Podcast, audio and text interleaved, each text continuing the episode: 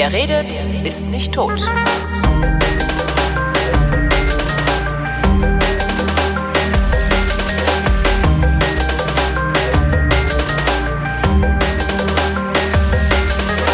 Stefan Böhm hat sich irgendwann gedacht, ich fahre jetzt mal Fahrrad. Ist losgefahren und ist nach zweieinhalb Jahren wieder nach Hause gekommen. Hallo Stefan. Hallo Holgi. Habe ich das jetzt einigermaßen sinnvoll zusammengefasst? Du hast dir irgendwann gedacht, ich fahre jetzt mal los oder hast du die zweieinhalb Jahre von Anfang an geplant? Äh, nee, das war sehr sinnvoll zus äh, zusammengefasst. Ich habe das zwar geplant, dass ich irgendwie abhaue und ich habe auch so alle möglichen Brücken zu Hause liegen gelassen. Also ich habe alles aufgelöst, einschließlich Haushalt, nicht Ach. abgestellt. Du hast auch Äh. überhaupt, überhaupt keine, also gar nichts mehr, wo du, wohin du zurück konntest oder wie? Nein, also mein Wow. gesamter Besitz befindet sich in einer Alu-Kiste, Alu, ähm, so einer Zagesbox, die Mhm. steht bei meinen Eltern. Und ist so 50 auf 40 auf 30 Zentimeter oder so. Äh, der Rest habe ich auf dem Fahrrad. Und der Rest ist momentan auch so. Also ich habe nicht wieder was angeschafft hier. Warum hast du das gemacht? Warum bist du aufgebrochen? Ähm, am ehesten würde ich sagen, äh, so dieses Gefühl nach ultimativer Freiheit. Äh, nichts mehr haben, nichts besitzen, keine Verpflichtungen, ähm, morgens aufstehen und überlegen, wo man hinfahren will. Und dann mal die Welt angucken. Auf welche Weise hast du währenddessen auch für deinen Lebensunterhalt gesorgt? Ähm, Freiheit ist ja auch immer bedingt durch finanzielle Ressourcen. Äh, klar. Ähm, also erstmal vorweg, wenn du mit dem Fahrrad unterwegs bist, ich habe sehr viel gecampt, ähm, wild gecampt, also frei gecampt. Das ist sehr günstig. Man kann in vielen Ländern verhältnismäßig billig leben. Du hast, glaube ich, auch schon mal ein paar Mal in Thailand irgendwie äh, Ja. dich aufgehalten. Ähm, ich habe nebenher auch noch, weil ich das vorher gemacht habe und momentan auch wieder mache, äh, ich programmiere. Ähm, das habe ich immer so auf, ja, so 40 Stunden pro Monat begrenzt, so im Schnitt. Also Auch so, unterwegs. Ist, ja, Ah ja, okay. Also, ma- also vor allem unterwegs. Jetzt vorher natürlich Vollzeit. Ich habe natürlich auch vorher Geld angespart. Mhm. Und dann einfach über ein paar Jahre hinweg mal ähm, da konsequent drauf hinarbeiten. Und ähm, wenn man dann wirklich nur noch eine Krankenkasse bezahlen muss, eine Auslandsversicherung ähm, und vielleicht noch eine Haftpflicht, dann sind die laufenden Kosten sehr gering. Mhm. Ähm, wenn man sich mit ein bisschen Spaghetti mit Tomatensauce, wenn das reicht zum Abendessen, dann kommt das auch recht günstig. Mhm. Äh, viel Wildcampen und dann braucht man nicht so viel Geld und die kann sich auch einfach jeder äh, kann sich das Geld auf die Seite legen. Ähm, Mit wie viel bist du losgefahren? Also wie viel hattest du gespart? Wie, wie alt bist du überhaupt? Ja, man, also ich bin, fünf, ich bin 35. Ja, das heißt, du Ähm, bist mit äh, 33 losgefahren. Nee, 32 wahrscheinlich, ne? Also 14. April 2012, Mhm. das war damit 32. Ähm, den Entschluss, dass ich sowas mal machen will, ist aber bei mir schon sehr viel älter. Da können wir mal später noch kurz drüber reden. Mhm. Finanziell gesehen, ähm, im Endeffekt, ich bin los so ungefähr 10.000 Euro. Ja. Ähm, bisschen was ist dann noch unterwegs reingekommen, ähm, ordentlich was ist rausgegangen. Äh, ich bin halt zurückgekommen, dann im Endeffekt null auf null. Ähm, leicht überzogen, sagen wir es mal so. Du hast aber immer deine Eltern, äh, sagtest du ja eben, wo die Tageskiste steht, zu denen du dann zurück konntest. Also es war jetzt nicht so, dass du komplett im leeren Mhm. Raum unterwegs warst. Nein, also hier Backup in Deutschland äh, ist, ist ausreichend vorhanden sozusagen. Also klar, bei meinen Eltern, da hätte ich auf jeden Fall auch unterkommen können. Ähm, Freunde, Bekannte. Ähm, ich habe noch Geschwister, zumindest mein Bruder ist hier mit Familie, da lebt hier an der Ecke. Ähm, also da hätte ich auf jeden Fall im Notfall irgendwie unterkommen können. Ähm, oder da hätte man mir ausgeholfen. Also das äh, gehe ich fast davon aus. Aber das Ziel war eigentlich schon zu sagen, okay, ich will einfach nichts mehr haben, keine Verpflichtung. Und einfach mal gucken, wie sich das so anfühlt. Und wie fühlt sich das an? sehr geil. Also der Moment, äh, den, die Tür in daheim zuzumachen morgens, ähm, das war ähm, Samstagmorgen, irgendwie 9 Uhr, die Wohnung war leer, äh, bis um vier nachts noch gepackt, morgens um neun aufgestanden, die Tür zugemacht, Schlüssel beim Vermieter ab, eingeworfen und dann aufs Fahrrad gesessen. Aber auch Also tatsächlich dann aufs Fahrrad gesetzt und losgefahren? Oder hast du dann nochmal Ja. irgendwo Station gemacht? Oder war das dann auch wirklich so ein rituelles... Äh, Na, das Ding. war dann schon ein bisschen rituell. Also ich war dann noch bei meinen Eltern frühstücken und äh, habe mich dann irgendwie um 12 Uhr mittags auf dem Rathausplatz in dem Dorf, wo ich herkomme, äh, da habe ich dann sozusagen für alle einmal, da bin ich nochmal, dann fahre ich los, könnt ihr euch verabschieden, kriegt jeder nochmal einen Drücker. Und äh, dann war ich weg. wo bist du losgefahren? In Bad Krotzingen, das ist südlich von Freiburg. Mhm. Wo bist du hingefahren? Äh, dann bin ich erstmal einmal quer durch Deutschland. Ähm, Hattest du, hattest du irgendein, irgendein Etappenziel oder so? Oder hast du einfach nur gesagt, so, mm, Norden? Also so äh, grob die Idee war mal erstmal ans Nordkap. Ähm, und vom Nordkap, Du bist hoffentlich nicht hingefahren, weil Nordkap ist Beschiss. äh, natürlich war ich da. Ist Beschiss, ne? Ja, natürlich ist es beschiss. Aber mit dem Fahrrad kommst du wenigstens billiger dahin als mit dem Auto. Ich war mit dem Auto da, das hat ein Vermögen gekostet. Selber schuld. Mit dem Fahrrad winken sie dich einmal Thumbs up und sie winken dich Genau. durch, kannst hinfahren. 25 Euro für ein Stück Parkplatz. Äh, pro Person. Ja. Also wir waren zu zweit. Äh, Und das kostet nicht nur 25 Euro da zu parken, sondern es kostet auch, ich weiß nicht mehr, wie viel das war. Ich habe es irgendwann mal verblockt. Äh, Es kostet auch pro Person überhaupt durch diesen Tunnel zu fahren. Da ist doch dieser wahnsinnig lange Tunnel. Ja, die kosten auch für Fahrradfahrer. Ach, Ja, ja. Ist der wahnsinnig lange Tunnel, da- durch den bin ich auch, auch durch. Das sind sieben Kilometer. Ähm, geht dann schön erstmal das Loch runter, ähm, fährst hinten hoch und plötzlich gingen bei mir auch noch die ganzen Lichter aus. Und es war verdächtig still. oh. Ähm, ja, es hat aber nicht gerauscht wie so im komischen, schlechten Kinofilm, dass da irgendwie gleich das Wasser reinbricht. Riesige Insofern- Steinkugel kommt angerollt. Genau. Naja, alles nicht. Es war zwar im Moment mal kurz ein bisschen erschreckend, aber äh, das hat sich dann sehr schnell erledigt gehabt. Als du, als du losgefahren bist, hast du irgendwie gedacht, wie lange du unterwegs sein musst? Weil du hast gesagt, okay, ich will jetzt erstmal zum Nordkap. Das sind, wie viel sind das? Zweieinhalbtausend Kilometer oder sowas? Äh, 6000. Oh, verdammt. 6000 Kilometer, das, das kann man ja dann so runterbrechen. Ne? Das sind so 6000 Kilometer. Ich fahre gemütlich, jeden Tag fahre ich, keine Ahnung, 60 Kilometer. Brauche ich 100 Tage. Ja, also die, die Idee am Anfang war eigentlich wirklich komplett, oder grundsätzlich war es alles Open End geplant, also kein fester Termin, wann es zurückgeht. Äh, Eine grobe Idee, was ich machen wollte, das wäre beim Losfahren war das, naja, ans Nordkap, dann quer durch äh, Russland nach Kasachstan rüber und dann so ein bisschen äh, Seidenstraße Richtung China. Ähm, das hat so nicht funktioniert. Ähm, Wieso nicht? für Russland kriegst du nur ein Ein-Monats-Visum. Da- Oh. Für die Strecke braucht man aber mindestens drei Monate, weil das auch wieder 6000 Kilometer wären. Und da lassen die auch nicht mit sich verhandeln, wenn du sagst, so, hier, ich bin so ein fancy Fahrradfahrer. Und, äh, Also ich habe auf der Botschaft angerufen, ich war sehr offen, äh, habe ziemlich genau gesagt, was ich, äh, was ich machen wollte und ob man dann vielleicht mit einem Business-Visum und der Kollege an der russischen Botschaft, der war dann auch sehr offen und hat dann gemeint, Herr Böhm, Sie wollen nicht in russische Gefängnis. um Gottes Willen. Also es, es mit einem Business-Visum einzureisen geht theoretisch, dann muss man aber dafür ähm, im Endeffekt damit rechnen, dass man Schmiergeld zahlen muss. Also es hat er auch so formuliert. Ähm, ich habe mittlerweile rausbekommen, dass wenn man sich über den russischen Fahrradverband mit denen irgendwie wohl einbändelt, das habe ich dann in Russland mitgekriegt, äh, dass die einem dann so ein Monat, äh, so ein drei Monats Business-Visum besorgen können und man dann quasi als Fahrradbotschafter durch Russland fährt. Äh, dann kriegt man das mit diesen drei Monaten hin. Äh, ansonsten, falls noch irgendjemand gute Tipps kennt ohne russisches Gefängnis, immer her damit. Das heißt, du hast nicht vor, jetzt in Deutschland zu bleiben und dein normales Leben normal weiterzuleben, wie es sich gehört. Sondern du wirst wieder aufbrechen. Ja, das ist der Plan. Ähm, mit was für einer Ausrüstung bist du unterwegs? Weil es gibt so diesen einen Typen, den habe ich die, letztes Jahr erst ke nicht kennengelernt, aber von dem habe ich letztes Jahr zum ersten Mal gehört und auch vergessen, wie er heißt. Ähm, der mit einem Brompton Dreigang-Faltrad seit, ich glaube, 1957 unterwegs ist Sehr geil. oder sowas. Ja, da gibt's so ein paar, die schon so ganz lange unterwegs Der ist sind. nie wieder nach Hause. Der wollte halt einfach nur mal ein paar Tage wegfahren und Ähm, also bei mir ist es eigentlich so ein ganz normales ähm, Touren-Mountainbike, was man mittlerweile fast schon von jedem Hersteller irgendwie bekommt.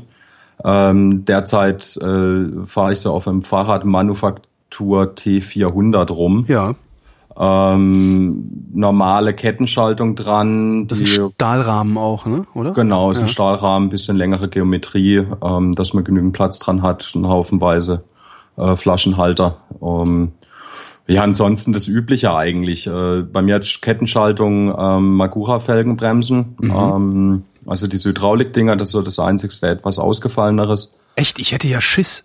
Schiss, die nicht selber reparieren. Wahrscheinlich kannst du die selber reparieren. Also ich habe ein, ich hab ein Reparaturset mit dabei, hab ja an dem Fahrrad aber nie flicken müssen. Und vor allem, wenn es gar nicht geht, dann kriegst du auf denselben Sockel so billige Standard äh, Ah. Felgenkneifer. Ja, okay. Ja, das ist doch gut.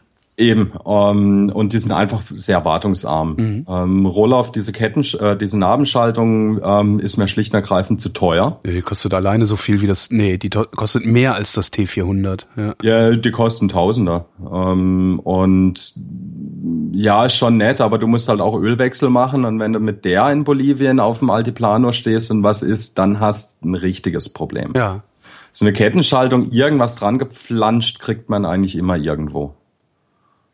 Ja, und ansonsten halt gut Ortlieb voll, äh, Vollpackung und ähnliches. Hast du, ähm, du hast Taschen hinten, Taschen vorne auch? Taschen hinten, Taschen vorne und einen großen Packsack hinten drauf.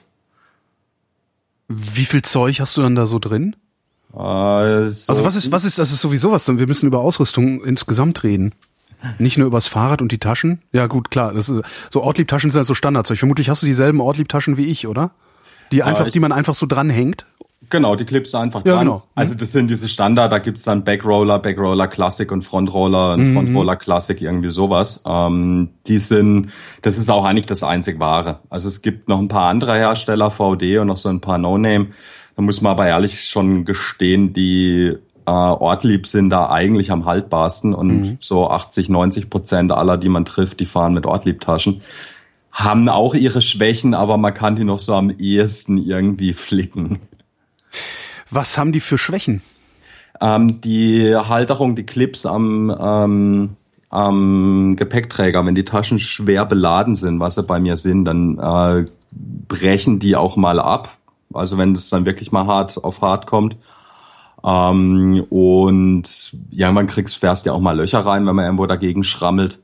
Äh, dann haben die so kleine Spacer, wenn der äh, Gepäckträger-Durchmesser zu klein ist. Die Spacer fallen dann irgendwann immer raus, weil es diese gesamte Cliphalterung aufbiegt. Mhm. Also das ist, wenn das ist halt bei, bei Schwerlastverkehr, sage ich. Okay, also, also das, das ist dann nichts, was solche Großstadt-Indianer wie mich äh, interessieren muss, ne? Nee, nee, ja. nee, nee, nee, nee. Also wenn du die mal vollgestopft hast, ich habe diesen dann wirklich bis zum letzten jede Ecke ausgefüllt. Äh, und dann noch, ich kann Essen für so circa zehn Tage mitnehmen, ähm, habe insgesamt bis zu 20 Liter Wasser zuladen können. Ähm, und dann hast halt einfach mal 50 Kilo Gepäck, dann kommt noch mal Essen für zehn Tage und noch mal irgendwie 20 Liter Wasser. Ja, dann wird das Fahrrad ein bisschen schwerer. Mhm. Aber läuft, funktioniert. Warum nimmst du so viel Essen mit? Ähm, es gibt einfach Strecken, wo du ähm, Schwierigkeiten hast, vernünftiges ähm, Essen unterwegs kaufen zu können. Also so das letzte Stück, was ich gefahren bin, war in Bolivien. Gibt's eine Lagunenroute, nennt es sich. Das sind, ähm, ja, so mit dem Salado Juni, das ist ein ganz großer Salzsee noch. Das sind so grob 500 Kilometer rein Schotter auf 4000 bis 5000 Meter Höhe da fährt man dann jetzt nicht einfach so mal in fünf Tagen durch. Da machst du auch keine 100 Kilometer am Tag, da machst du dann eher so 30 bis 50. Mhm. Ähm, Essensversorgung unterwegs ist dünn bis sehr dünn. Es gibt zwar so ein paar Refugios, aber die verkaufen eigentlich dann, wenn sie was haben, Bier und so ein paar Snackriegel. Mhm. Ist zwar schön und gut, aber Reicht man halt, hat halt ja. richtig Hunger. Ne? Ja. Und ähm, dann nimmt man dann auch lieber irgendwie so für zwei Tage Essen zu viel mit. Nimmst ja. du da, nimmst du dann irgendwelche, irgendwelche Spezialessen mit, so was weiß ich, was das so im Outdoor-Laden alles Mögliche gibt, oder? ähm, nee, einfach nur eine Dose Bohnen nicht. oder so. Dosen, Dosenfutter ist eigentlich meistens zu schwer. Äh, mhm. So im Idealfall zu mitnehmen sind einfach ganz normale, standard schnell kochende Spaghetti. Da ist nämlich überhaupt keine Luft drin. Äh, ah. Das heißt, du hast keinerlei Verschwendung vom Platz. Und dann pff, Ketchup reicht als Tomatensauce auch, wenn es sein muss. Ähm, oder halt dann, ja, man kann sich dann immer so ein bisschen Kleinkrust mitnehmen, ähm, bisschen frisches Obst für die ersten Tage, manchmal auch Gemüse, je nachdem, was du kriegst. Ja. Ähm, also Dosen, Dosenfutter ist eigentlich zu schwer, da ist ja schon immer das ganze Wasser drin. Äh, und diese Fertignahrung aus dem Outdoor-Bereich, die kenne ich auch ganz gut, aber die ist, wenn du so lange unterwegs bist, das wäre viel zu teuer. Äh, und du kriegst die ja auch nirgends. Stimmt, müsstest du dann von zu Hause mitbringen oder irgendein Basislager einrichten oder sowas, ja. Also wenn du drei Wochen irgendwo hingehst, super Sache. Wenn man länger unterwegs ist, im Endeffekt keine Chance, weil äh, ich glaube in Santiago in Chile, also in der Hauptstadt, da habe ich mal irgendwie einen Laden gefunden, wo du was kriegst und ab und zu mal noch eine Packung in irgendeinem hochtouristischen äh, Zentrum, aber jetzt irgendwo mitten in der Pampa in Bolivien, da bist du froh drum, wenn du einfach nur mal einen frischen Apfel kaufen kannst, ja. der nicht gerade schon verrottet ist. Hast du irgendwelche Spezialausrüstung dabei gehabt? Das klingt jetzt gerade so, als hättest du einfach stinknormales Standardzeug. Eine Jeans, ein T-Shirt, Äh, Fahrradhose. Jeans, nicht.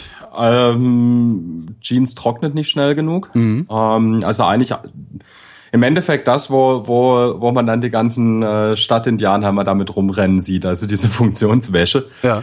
Ähm, Nichts Besonderes. Ähm, ich habe ein ganz gutes Zelt mit dabei. Ähm, relativ groß auch und schwer, aber da hat sich einfach, das hat sich bewährt, weil ähm, das ist dann meine, äh, mein Haus und das muss halten. Was heißt schwer in deinen Kategorien? Knapp vier Kilo. Es ist aber ein Zwei-Personen-Zelt und sturmfest und kriegst auf den Boden genagelt, freistehend und hat sehr viel Platz drin und ich krieg auch einfach komplett meinen ganzen Scheiß äh, in die Vor, also in, ins Vorzelt rein. Ja. Sprich, ich muss nur das Fahrrad irgendwo anschließen und Kannst dann, Dann im Zweifelsfall auch mal zwei Wochen irgendwo bleiben. Genau. Hast du das eigentlich gemacht? Bist du irgendwo Äh, geblieben oh, auch? Oh ja, ich war, ich war nicht die ganze Zeit mit dem Fahrrad unterwegs. Ich bin da kein Rekordjäger. Verstehe. Äh, ich bin ein halbes Jahr in Argentinien in Bariloche hängen geblieben. Warte mal, fa fa bleib, fa fahren, wir doch, fahren wir doch einfach mal deine Route ab, oder? Oh, okay, fahren wir die Route ab. Ja, Zwischendurch fallen mir dann sowieso noch so Fa Fragen ein. Ja, also, du bist losgefahren äh, und, und wolltest zum Nordkap. Genau, also Da ich bin einmal in. Deutschland losgefahren, quer durch Deutschland, habe in Berlin noch mein Schwesterherz besucht ähm, und bin dann via Rügen und Dänemark, ähm, da gibt's so eine komische kleine Insel, die ganz nett ist, äh, rüber nach Schweden. Und dann von Lund aus die schwedische Küste entlang bis Göteborg und dann so die schwedisch-norwegische Grenze entlang im Hinterland ähm, bis etwa Höhe Trondheim und ab da die äh, norwegische Küste ähm, entlang mit den Lofoten noch dazu bis hoch ans Nordkap. Ja. Also das war so die, die norwegische, schwedische Ecke. Ähm, übrigens für alle, die gerne tolle Landschaften mögen, also die norwegische Küste und die Lofoten, die sind absolut fantastisch. Unfassbar, ne? Ja. Äh, unglaublich schön. Ähm, Ich habe ja auch Ja. das große Problem, dass ich ein, ein, ein Jobangebot aus Norwegen habe. Das ist, äh, äh, wo, machen, dann, das wo du dann irgendwie total denkst, so, ja, okay, äh, was würde ich zurücklassen? Hm, hm, hm. Ja, ich würde zu viel zurücklassen. Ähm, ja. Ja, das muss jeder für sich Ja, selber ja. wissen. Ich glaube, da wäre ich dann schneller weg, als man die meisten hier gucken können. Äh, andererseits würde ich eigentlich lieber gern weiterfahren. Deshalb wird, ist ein Jobangebot vielleicht, also ein temporäres könnte man reden. Genau. ähm, jetzt regnet's da ja gerne mal, ne? Äh, auf dem Weg nach Norden. Bist du bei Regen einfach weitergefahren? Oder hast du, Ähm, kam, kommt so ein bisschen drauf an. Also wenn es morgens schon geregnet hat, dann bin ich eigentlich lieber im Zelt liegen geblieben. Mhm. Wer mal Zeit hat, kann man das problemlos machen. Ähm, zwischen, zwischendurch geht man ja dann auch mal irgendwie in ein Hostel oder ähnliches. Da bleibt man dann auch gerne mal einen Tag länger und fährt sowieso erst los, wenn das Wetter wieder gut ist. Wenn es tagsüber regnet, ähm, zieht man sich halt Regenklamotten an und fährt weiter. Das stellt sich irgendwo unter, weil also häufig sind es auch nur kurze Schauer und so wirklich Dauerschiff habe ich wenig erlebt. Also ich hatte viel Glück mit dem Wetter. Ähm, in Tromsø bin ich angelandet mit äh, zusammen mit zwei anderen Radfahrern und wir sind wirklich dreieinhalb Tage lang eigentlich nur durch durchgeschifft. Wir waren komplett durchgeweicht. ja. Und dann haben wir uns in Tromsø so eine, auf dem Campingplatz kann man sich so Hütten mieten. Hm. Und das hat dann ungefähr das gleiche gekostet, wie wenn jeder von uns sein Zelt aufgestellt hätte. Also haben wir uns halt einfach eine Hütte gemietet für drei Leute. Ähm, und dann gab's zweieinhalb Tage lang Schlemmerfest, weil äh, drei so ausgehungerte Radfahrer, kannst du dir vorstellen. Da war dann der Tisch voll und äh, wir haben mehr Zeit mit Essen als mit Schlafen verbracht. Warst du immer in einer Gruppe unterwegs? Fast immer allein. Bilden sich dann so spontan Gruppen? Ja. Okay. Ähm, also man, manchmal hält man einfach bei, äh, trifft man sich zufällig, man quatscht, ähm, verabschiedet sich vielleicht sogar gleich wieder, weil man irgendwie der Meinung ist, dass man unterschiedliches Tempo fährt, trifft sich dann abends doch wieder irgendwie, weil man an derselben Stelle campt. Ähm, wie auch immer. Also ich hatte, ich hatte so zwei, dreimal bin ich Etappen mit anderen Leuten zusammengefahren, weil es sich einfach spontan ergeben hat. Ähm, mit einem Pärchen in Südamerika war ich dann auch mal etwas länger unterwegs. Das war aber auch immer zufällig. Wir haben uns, ich glaube, fünf oder sechs Mal schon verabschiedet und uns doch wieder getroffen, weil irgendwie der eine den anderen eingeholt hatte oder wie auch immer. Aber ansonsten bevorzugt eigentlich allein. Ist das normal oder bist du da eher der Außenseiter? Mm, also in der Reiseszene, sage ich, oder besonders der Radreiseszene, würde ich jetzt mal sagen, da bin ich dann eigentlich schon eher einer von mehreren. Ähm, also die die Alleinfahrer, die so Langzeit fahren, die gelten dann schon nochmal so ein bisschen als etwas speziellerer Schlag. Das muss mhm. man auch wirklich wollen. Ähm, aber so ganz ausgefallen ist es nicht. Also ausgefallen sind dann eher die, die Langstrecke auf dem Einrad fahren oder irgendwie so Späße. Ah ja, gut, das ist aber, das ist doch, da stimmt doch was nicht. also ich, da war unten in Südamerika ein Mädel unterwegs aus Französisch-Kanada, die ist von ganz unten Ushuaia bis nach äh, Santiago de Chile auf dem Rheinrad gefahren und die war eigentlich ganz lustig. Also mhm als voll gestört würde ich sie nicht bezeichnen. Ja, voll gestört jetzt vielleicht nicht, ne? aber ähm, so ein bisschen schon. Also ein Knacks weg haben sie alle, aber hat jeder. Ist das denn so, ähm, ich erinnere mich dran, dass Hinak Weiler, ähm, mit dem ich auch mal eine Sendung aufgenommen habe, der segelt, also lebt auf dem Schiff, also auf seinem Boot. Äh, der erzählte, dass er immer wieder dieselben Leute treffen würde. Wie ist denn das bei euch Fahrradleuten? Ähm, wenn du in dieselbe Richtung fährst, ja. Ähm, wenn man sich natürlich entgegenfährt, nicht unbedingt. Äh, und es ist jetzt auch nicht so, dass du dann irgendwie in Asien auf einmal auf denselben Typen triffst wie in Südamerika, weil da noch so ein Bekloppter unterwegs ist. Oder ähm, also im Normalfall eigentlich irgendwie schon, man kennt sich dann auch irgendwo. Mhm. Also es sind, es sind nicht so viele unterwegs und dann hat, gibt's halt dementsprechende, ja, die üblichen Sachen, Facebook-Gruppen, man schläft bei denselben Couchsurfern, äh, trifft Warmschauerleute oder ähm, die anderen Radfahrer erzählen dann einem auch wieder, wer vor einem auf der Strecke ist und dann, also es gibt da schon einen ganz guten Buschfunk. Ich war jetzt ja eigentlich auch nur im Endeffekt dann ein halbes Jahr in Nordeuropa und zwei Jahre in Südamerika unterwegs. Der mhm. ganze Rest fehlt mir ja noch, deshalb muss ich auch dringend wieder los. ähm, Wie bist denn du dann von, von, äh, vom Nordkap nach Südamerika gekommen? geschwommen. Äh, das haben die meisten vermutet. Nein, nein, Floß gebaut und das Fahrrad hinten so Hinterrad ins oh, Wasser. wäre das schön. Das, das, äh, das haben welche mit dem Motorrad gemacht. Das habe ich mal. Äh, es gibt äh, auch so ein Pärchen, die wollten eigentlich auch nur einen Monat weg und äh, waren natürlich nur 16 Jahre unterwegs oder sowas und konnten dann noch mit ihren Motorrädern nicht mehr nach Deutschland einreisen, weil die keinen TÜV mehr hatten. Ja, die sind den Rhein runter nach Köln. Die zwei habe ich übrigens ja. besucht. Ja, cool. Die wohnen in Südamerika. Ähm, also im Endeffekt von der Strecke, ich bin dann vom, vom Nordkap, da waren wir eigentlich zuletzt noch mhm. kurz, äh, rüber nach Russland. Ähm, da muss ich eine Story erzählen, äh, am russischen Grenzübergang. Äh, also auf der norwegischen Seite, ne, läufst ins äh, Häuschen rein, da guckt er einmal auf den Pass, fragt dich, wo du hinfährst, sagst irgendwie nach Murmansk und dann freut er sich, drückt einen Stempel rein und tschüss. Aha. Oder stempelt nicht mal, russische Seite, kommst dann rein ähm, dann stand da eine Frau da und hat mich kontrollieren sollen und äh, stell dir mal äh, die russischen Militärangehörigen vor, wie sie in den James Bond Filmen der 70er Jahre aussahen. Yo. Du hast ein Bild im Kopf. Ja. Genau so sah die aus. Also blonder Bobfrisur, kein Super. Haar, selbst im Gegenlicht kein Haar irgendwie äh, aus der Reihe. Ähm, das Make-up so äh, streng geschminkt, weiß, flach, äh, schmale Lippen und so weiter.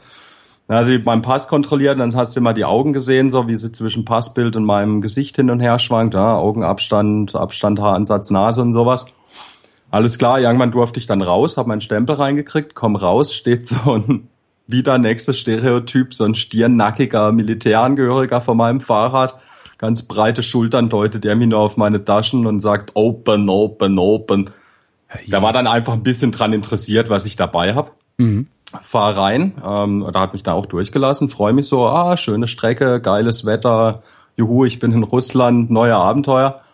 Halt so nach fünf Kilometer an, äh, wollten Snickers essen, steig vom Fahrrad, mach gerade mir meinen Snickers auf, so als Belohnung. In dem Moment kommt dann ein Militärtruck um die Ecke geschossen, drei Typen mit Kalaschnikows springen runter und rennen auf mich zu. Wollten die einen Snickers haben. Dann stehst du erstmal da und ich hatte dann erstmal die Hände hochgehoben. Wir haben dann irgendwie rumgebrüllt, dabei, dabei, go, go, go und pack, pack, pack und weißt du Teufel was. Und äh, ich habe noch irgendwas mit fünf Kilometer verstanden, aber nicht weiter. Dann dann ich aufs Fahrrad, fährst weiter. Und dann kam nach fünf Kilometer diese innere Grenze. Ah. Ich habe das gar nicht kapiert, dass ich im Niemandsland bin. Ja, dann halt nochmal irgendwie äh, Visum kontrolliert und äh, kannst dir vorstellen, so, dann war der Schreck erstmal tief, ne? Um, ähm, und dann fährst die russische innere Grenze entlang. Und das ist dann so auch das, wo du denkst, okay, jetzt bist du in einem anderen Land. So drei Meter Stacheldrahtzaun, zwei Meter gehakter Sandstreifen da vorne, äh, vorne dran. Das Videoüberwachung. Kennt man in der EU eigentlich auch gar nicht mehr, ne? Nee, gar nicht. Und ich meine, ich bin 35. Ich hatte zwar noch in der Schule den Klassenfeind, ja, ja. aber irgendwie so Grenzanlagen nach Frankreich rüber gab's ja damals schon nicht. Und dann kannst die Sprache nicht und alles. Ich habe mich für die ersten paar Tage erstmal in meinem Wald verkrochen. Und in Murmansk dann war ich bei einem Couchsurfer und der hat mir das alles so ein bisschen erklärt, wie das die Russen mit den Offiziellen machen und dann hat es eigentlich ganz gut funktioniert. Super nettes Volk. Mhm. Also sobald du da rumläufst, offen grinst und irgendwie alle irgendwie komisch grüßt, äh, die freuen sich immer einen Ast weg. Ähm, War extrem lustig. Jetzt konntest du aber trotzdem nicht lange genug da bleiben, oder bist du, äh, du konntest nur diese vier Wochen Touristenvisum ja. dann machen, ne? Ja, also ich bin dann vier Wochen durch Russland. Also es war einfach vom, ich wollte immer mal irgendwie nach Murmansk. Bitte frag mich nicht warum, ich wollte einfach. Ja, sowas gibt's. Hm. ähm, und bin dann äh, weiter nach Süden runter bis kurz vor St. Petersburg. Mhm. Und äh, bin dann vor St. Petersburg nach Finnland abgebogen. Ähm, hatte mal irgendwann zwischendurch mit dem Gestanken gespielt, dass ich dann von Finnland aus so über die ähm, über die ehemaligen Ostblock-Staaten und dann irgendwie nach Türkei oder so äh, runter nach Afrika fahre. Dann ging da aber gerade irgendwie im Sudan alles schief und alles los und das also Mittlerer Osten ist ja gerade auch relativ schwierig an vielen Stellen. Mhm. Und mit Russland nochmal irgendwie ein Stück durch, da hätte ich dann wieder ein neues Visum gebraucht und das geht immer nur ähm, entweder persönlich in der für einen zuständigen Botschaft in Deutschland oder halt über eine Visa-Agentur, wo das dann auch nicht ganz billig ist. Weil man, da muss man Pass auch rumschicken und da ging zwischendurch verloren in so Späße. Mhm. Und dann hatte ich so ein bisschen Schnauze voll, weil dann im, ähm, also ich bin noch durch ähm, ein kleines Stück durch Finnland und dann einmal Estland, Lettland und Litauen. Und von Litauen aus bin ich dann mit Bus und Zug via Berlin nochmal hierher zurück. Aha. War dann drei Wochen hier so ungefähr, können auch knapp vier gewesen sein. Hab Fahrrad bis auf Vordermann gebracht, paar Ausrüstungsteile ausgetauscht und bin dann ähm, mit Bus und Bahn nach Rom und von Rom im Flieger nach Buenos Aires. Ah, ähm, wenn du sagst, du hast Ausrüstungsteile ausgetauscht, äh, weil dir die Erkenntnis gekommen ist, dass es andere besser, dass andere besser sind oder waren die einfach nur verschlissen und du hast was Neues? Nee, ich, also ich hatte ein paar Sachen, die einfach wirklich verschlissen waren. Mhm. Also es, die waren aber schon alt vorher, insofern. Also ich, das meiste, was ich mitgenommen hat, hatte ich vorher schon. Ich habe auch vorher schon ein paar Radtouren gemacht, mhm. äh, auch andere Touren. Also ich mache schon immer eher so, also Pauschalurlaub ist äh, einfach nicht mein Ding. Mhm. Und ich war im Rad auf Island und ähm, habe in Europa ein paar kürzere Touren gemacht und äh, war häufig in Schweden, allerdings nicht mit dem Rad. Und auch so mit Ski und Pulka irgendwie durch die Gegend gewandert im Winter. Um, oder auch mal wandern oder Kanu fahren. Also das meiste an Ausrüstungszeug hatte ich und da war dann einfach die Regenhose war am Arsch und äh, und zwar wörtlich. Äh, und die Jacke war irgendwie endgültig kaputt, die war dann aber schon irgendwie acht oder neun Jahre alt. Ah, okay. So Nein, ich dachte, ich dachte, wir könnten jetzt an irgendwo so einen Punkt kommen, wo ich dich dann frage, okay, äh, was war, welche Ausrüstungsgegenstände waren eine gute Entscheidung und welche waren eine schlechte Entscheidung? Also was würdest du nicht mehr so mitnehmen? Das wollte ich dann eigentlich im Anschluss sagen. Ähm, kann ich kann ich vorgreifen. Ja. Äh, fast alles, was ich mit dabei gehabt hat, hat sich bewährt, weil ich es vorher schon kannte. Aha. Also ich habe jetzt nichts, wo ich jetzt massiv sagen würde, ähm, das auf gar keinen Fall und es ist ganz furchtbar. Ähm, Im Endeffekt hat sich das meiste irgendwo bewährt. Manchmal hätte man gerne ein bisschen was anderes oder Besseres, aber so ganz im Groben.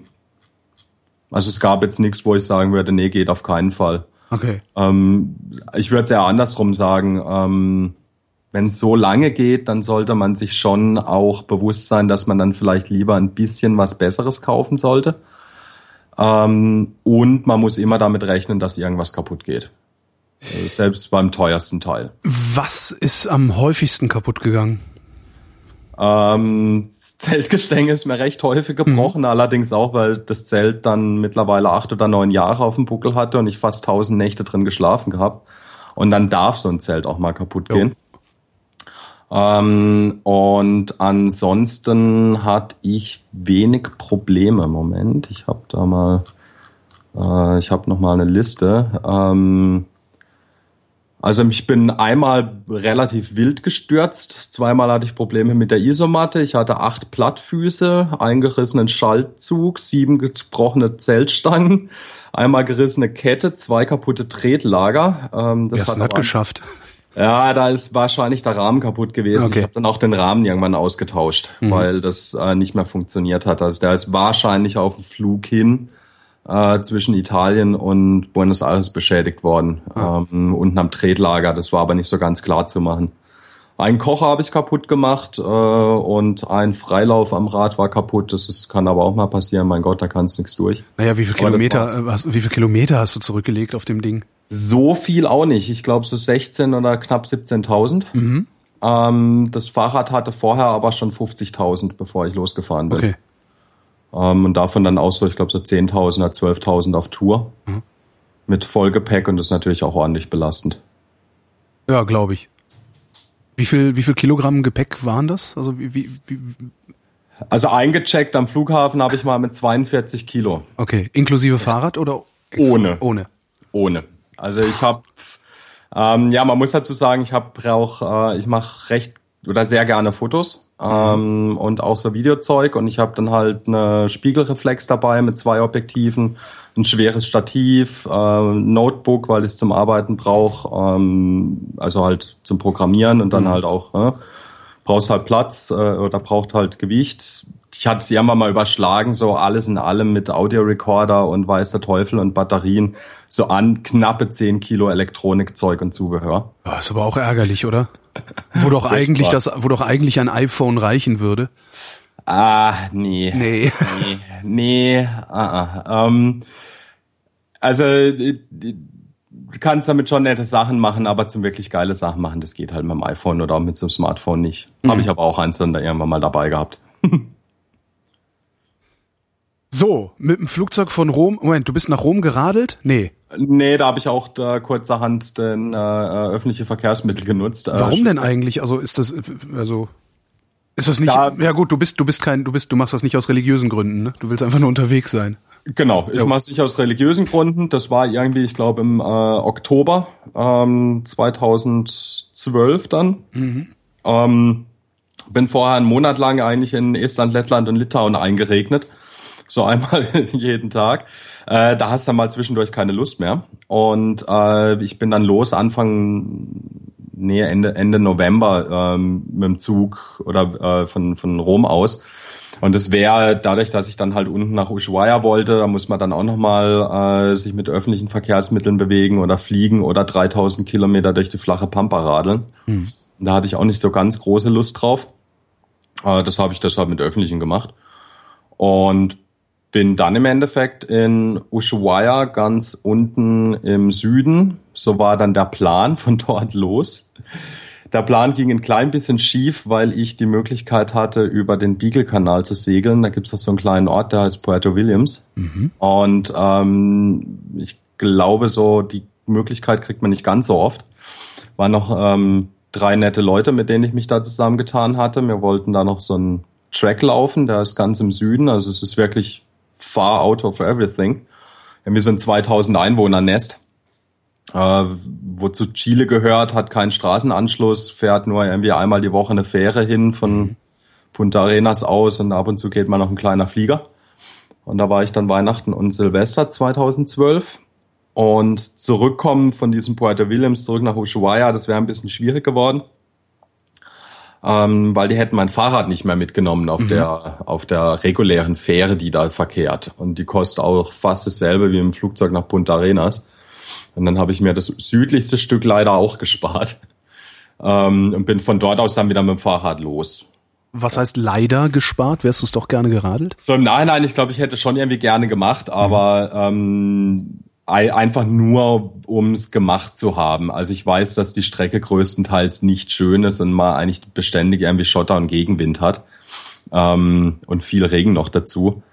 Äh, das wäre dann höchstens noch so das, das Krönchen gewesen. Dadurch, dass ich aber eh äh, viel dann auch noch so anderweitig unterwegs war, ähm, habe ich mich damit mittlerweile eigentlich komplett verabschiedet, das irgendwie mit religiösem Fanatismus mhm. zu behaken, das Thema. Insofern kann man mal nachholen, wenn es sein muss. Ich habe auch noch mal eine kleine Lücke zwischendrin, ähm, wo mir der Rahmen dann kaputt gegangen ist, endgültig. Bin ja auch noch mal mit dem Bus gefahren. Ja.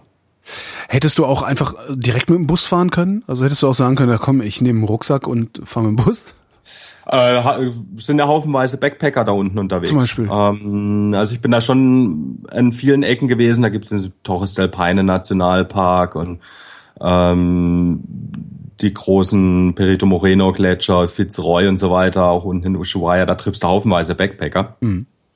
Ich finde es aber eigentlich nicht, nicht wirklich schön mit dem Bus. Ich finde das ein bisschen unentspannt. Ähm, du kannst auch nicht irgendwie anhalten und aussteigen, wann du Bock hast. Ähm, also mit dem Fahrrad unterwegs zu sein, ist einfach ein ganz anderes, ähm, ja, ein ganz anderes Unterwegssein. Man erfährt es sich selber, wie man ja. so schön sagt. Und du fährst ja mittlerweile auch viel Fahrrad. Mhm. Dann weißt du es vielleicht ein bisschen selber anhalten, mal ein bisschen rumgucken bei schönem Wetter. Vor allen Dingen anhalten, wo man will. Eben. Einfach zu sagen, da hinten hin und genau da kommt man dann auch hin. Das schaffst du halt sonst nur, wenn du Glück hast mit dem Motorrad, aber auch nur, wenn du Glück ja. hast. Ja, ja. Ähm, klar, du kannst, also man, man muss schon eingestehen, mit, äh, zum Beispiel mit einem Motorrad, da fährst vielleicht auch mal 40 Kilometer oder 50 Kilometer Umweg, einfach nur um zu gucken, wo die Straße hingeht. Ja, das machst du mit dem Rad vielleicht nicht so. Ja. Das machst nicht mit dem Rad, nee. Ähm, aber man kann sich ja schon ein bisschen die Strecken rauspicken, ähm, die man fahren will. Ich bin auch das meiste in Südamerika dann äh, schon auch gefahren. Ich habe einmal ein Stück ausgelassen äh, mitten in der Pampa in der argentinischen, wo es jetzt nicht so wirklich viel zu sehen gibt. Hm. Ähm, viel, wenn, wenn, du sagst, du hättest ein Stück ausgelassen in der Pampa, wie viele Kilometer sind das? Ich glaube, es waren 500 oder 600 Kilometer. ich wollte gerade sagen, das ist dann wahrscheinlich so einmal durch Deutschland, ja. Ja, also Süd Südamerika waren es auch insgesamt 8.000 oder 9.000 Kilometer äh, die sich da geleppert haben.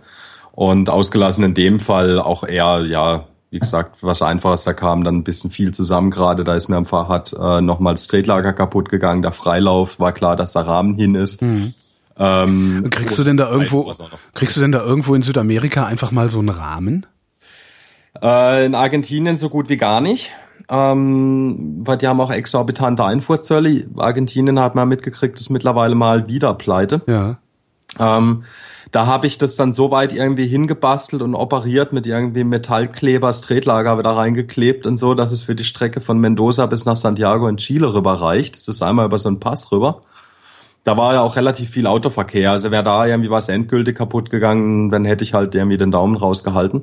Mhm. Ähm, hat aber funktioniert. Ähm, hat dann zwar wieder angefangen loszuknarzen, das Tretlager, aber äh, hat bis Santiago gereicht.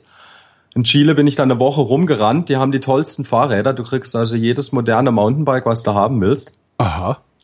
Ähm, alles überhaupt gar kein Problem. Ähm, Stahlrahmen kriegst du überhaupt nichts. Und so Reiseräder auch nix. Äh, schlussendlich habe ich mir dann einen aus Deutschland schicken lassen, was dann einfach nochmal so ein Drittel vom Neupreis an Importzoll gekostet hat. Aber was will man tun? Ja, neues Fahrrad kaufen. Hättest du ja auch ein komplett anderes kaufen können. Ja, aber dann hättest du ja mir so ein Mountainbike gehabt, am besten noch ein vollgefedertes, wo du keinen okay, Träger dran Alles klar, ja, nee, lass mal. Also ich, ich hatte schon geguckt, aber ähm, ja, das wäre. Wie lange, wie lange wartet man da auf so einen Rahmen? Also äh, rufst du bei deinem Fahrradhändler und sagst, schick mir mal einen T400 Rahmen, bitte in Gelb. Genau. Genau, so habe ich das gemacht. Übrigens ja. auch in Gelb. Ach echt? Sehr gut.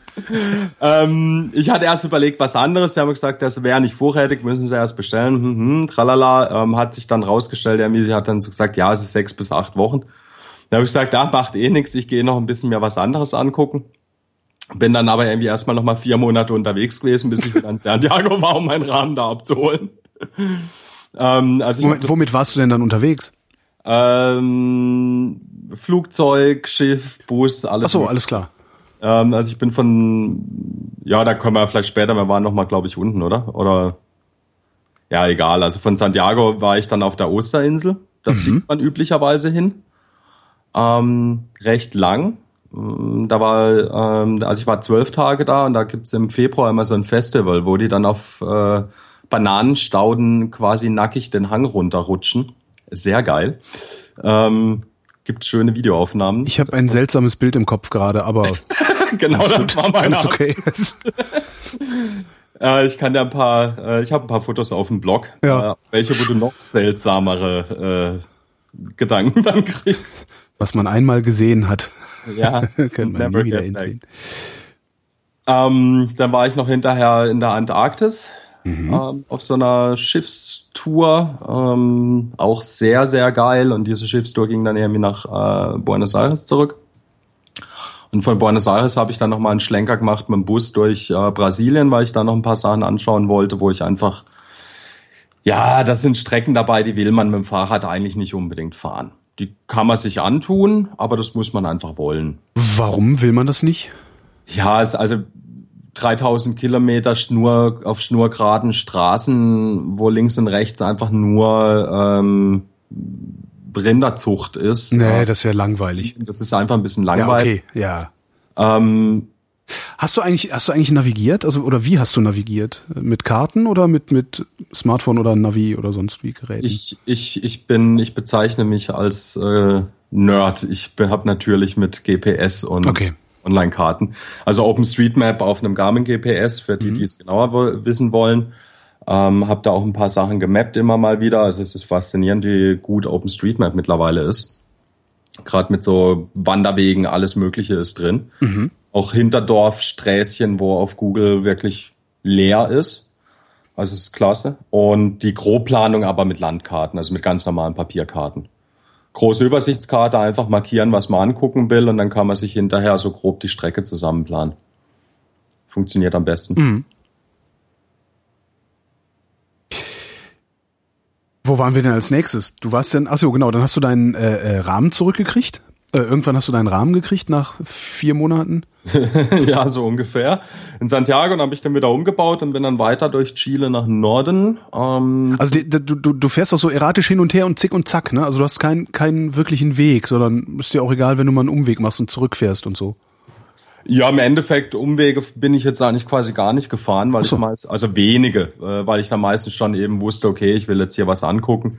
Und wenn man jetzt mal von, von Südamerika, von weiter unten losfährt, wo es eigentlich losging, also die Strecke bis Santiago, ähm, da ist eigentlich so, dass in ganz unten im Süden hast du eigentlich eh keine Auswahl, da, weil da gibt's nur zwei Straßen. Eine, eine an der Ostküste, die ist aber ähm, von, Argentin, äh, von Argentinien.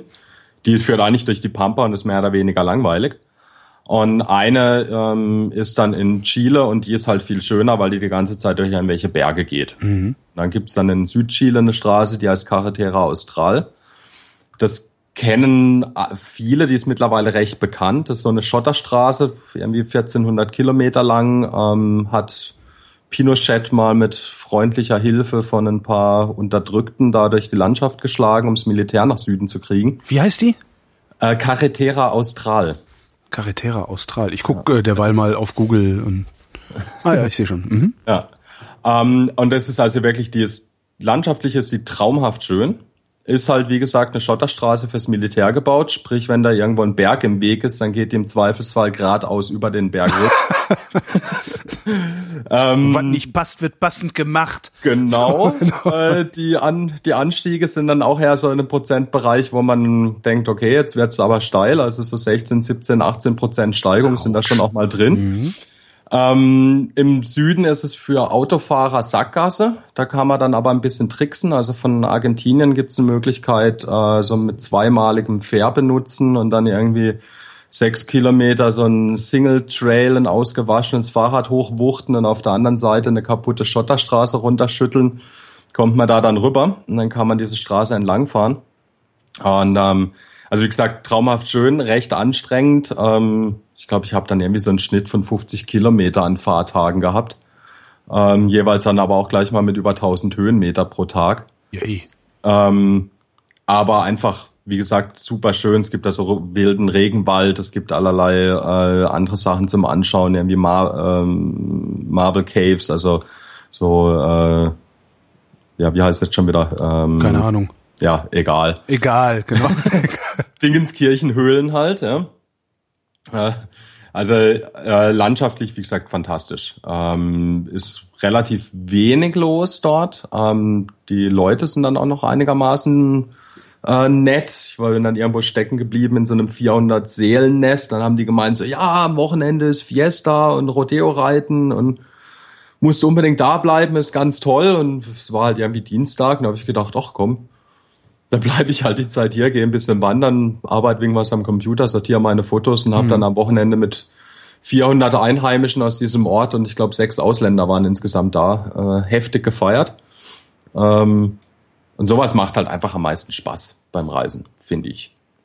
Irgendwo in die in die lokale Kultur einzutauchen, wie man so, so schön sagt. Ja, genau. Oder auch wenn und das man dann, und das dann vor allen Dingen auch zufällig, ne? Also genau. Ja. Oder auch einfach irgendwo mal ist und denkt so, mein Gott, hier ist einfach fantastisch schön. Ich will hier morgen zum Sonnenaufgang Fotos machen oder ich will warten, bis Vollmond ist oder Neumond oder was auch immer. Mhm. Also dass man auch die, also das ist so ein Grund für mich, warum ich das so genossen habe, dieses oder genieße dieses Freisein, dass man einfach wirklich spontan entscheiden kann. Oder du triffst irgendjemanden und denkst so, hey, er, sie, was auch immer, ist super cool drauf, hätte Bock, was mit ihr oder mit ihm zu, zu machen. Ich nehme jetzt einfach die Zeit, ist egal. Ja. Und dann bin ich bis nach Bariloche weiter. Das ist so ein, auch so ein, ja, äh, Skizentrum und so Zeug ist da unten relativ viel Outdoor-Zeug. Man kann sehr viel wandern gehen ähm, und so weiter. Bin da in einem Hostel aufgeschlagen, was mir sehr, sehr sympathisch war von Anfang an.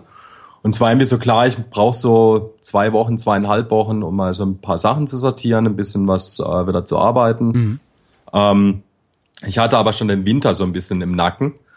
Und dann kam irgendwann von dem Hostelmanager das Angebot, ob ich nicht Bock hätte, für Kost und Logis die Abendschicht zu übernehmen. Also einfach abends halt da sitzen und gucken, dass die Leute, also entweder mitfeiern und gucken, dass sie nicht über die Stränge schauen, ja. ähm, dann mal noch ein Check-in zu machen oder so. Und dann habe ich einfach gesagt, naja, wenn das über den Winter auch geht, weil im Winter Fahrradfahren kann man machen, aber muss man nicht. äh, habe ich schon gemacht. Ja, gibt's andere Spezialisten für.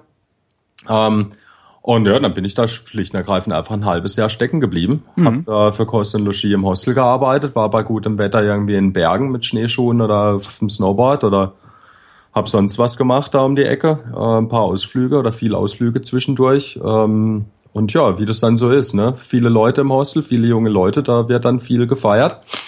Ähm, die argentinischen Steaks sind absolut hervorragend. Ähm, der Rotwein ist auch gut und günstig. Mhm. Kann man aushalten. Kann man aushalten. Und ne, im Herbst ging es dann wieder weiter. 2013 dann und dann so ein bisschen hin und her zwischen Chile und Argentinien, weil dann teilweise einfach sehr, sehr schöne Ecken in Argentinien wieder sind, sehr, sehr schöne Ecken in Chile. Ähm, ich stehe mehr so ein bisschen auf Berge als auf irgendwie am Meer entlang und deshalb ging es dann so ein bisschen hin und her. Mhm.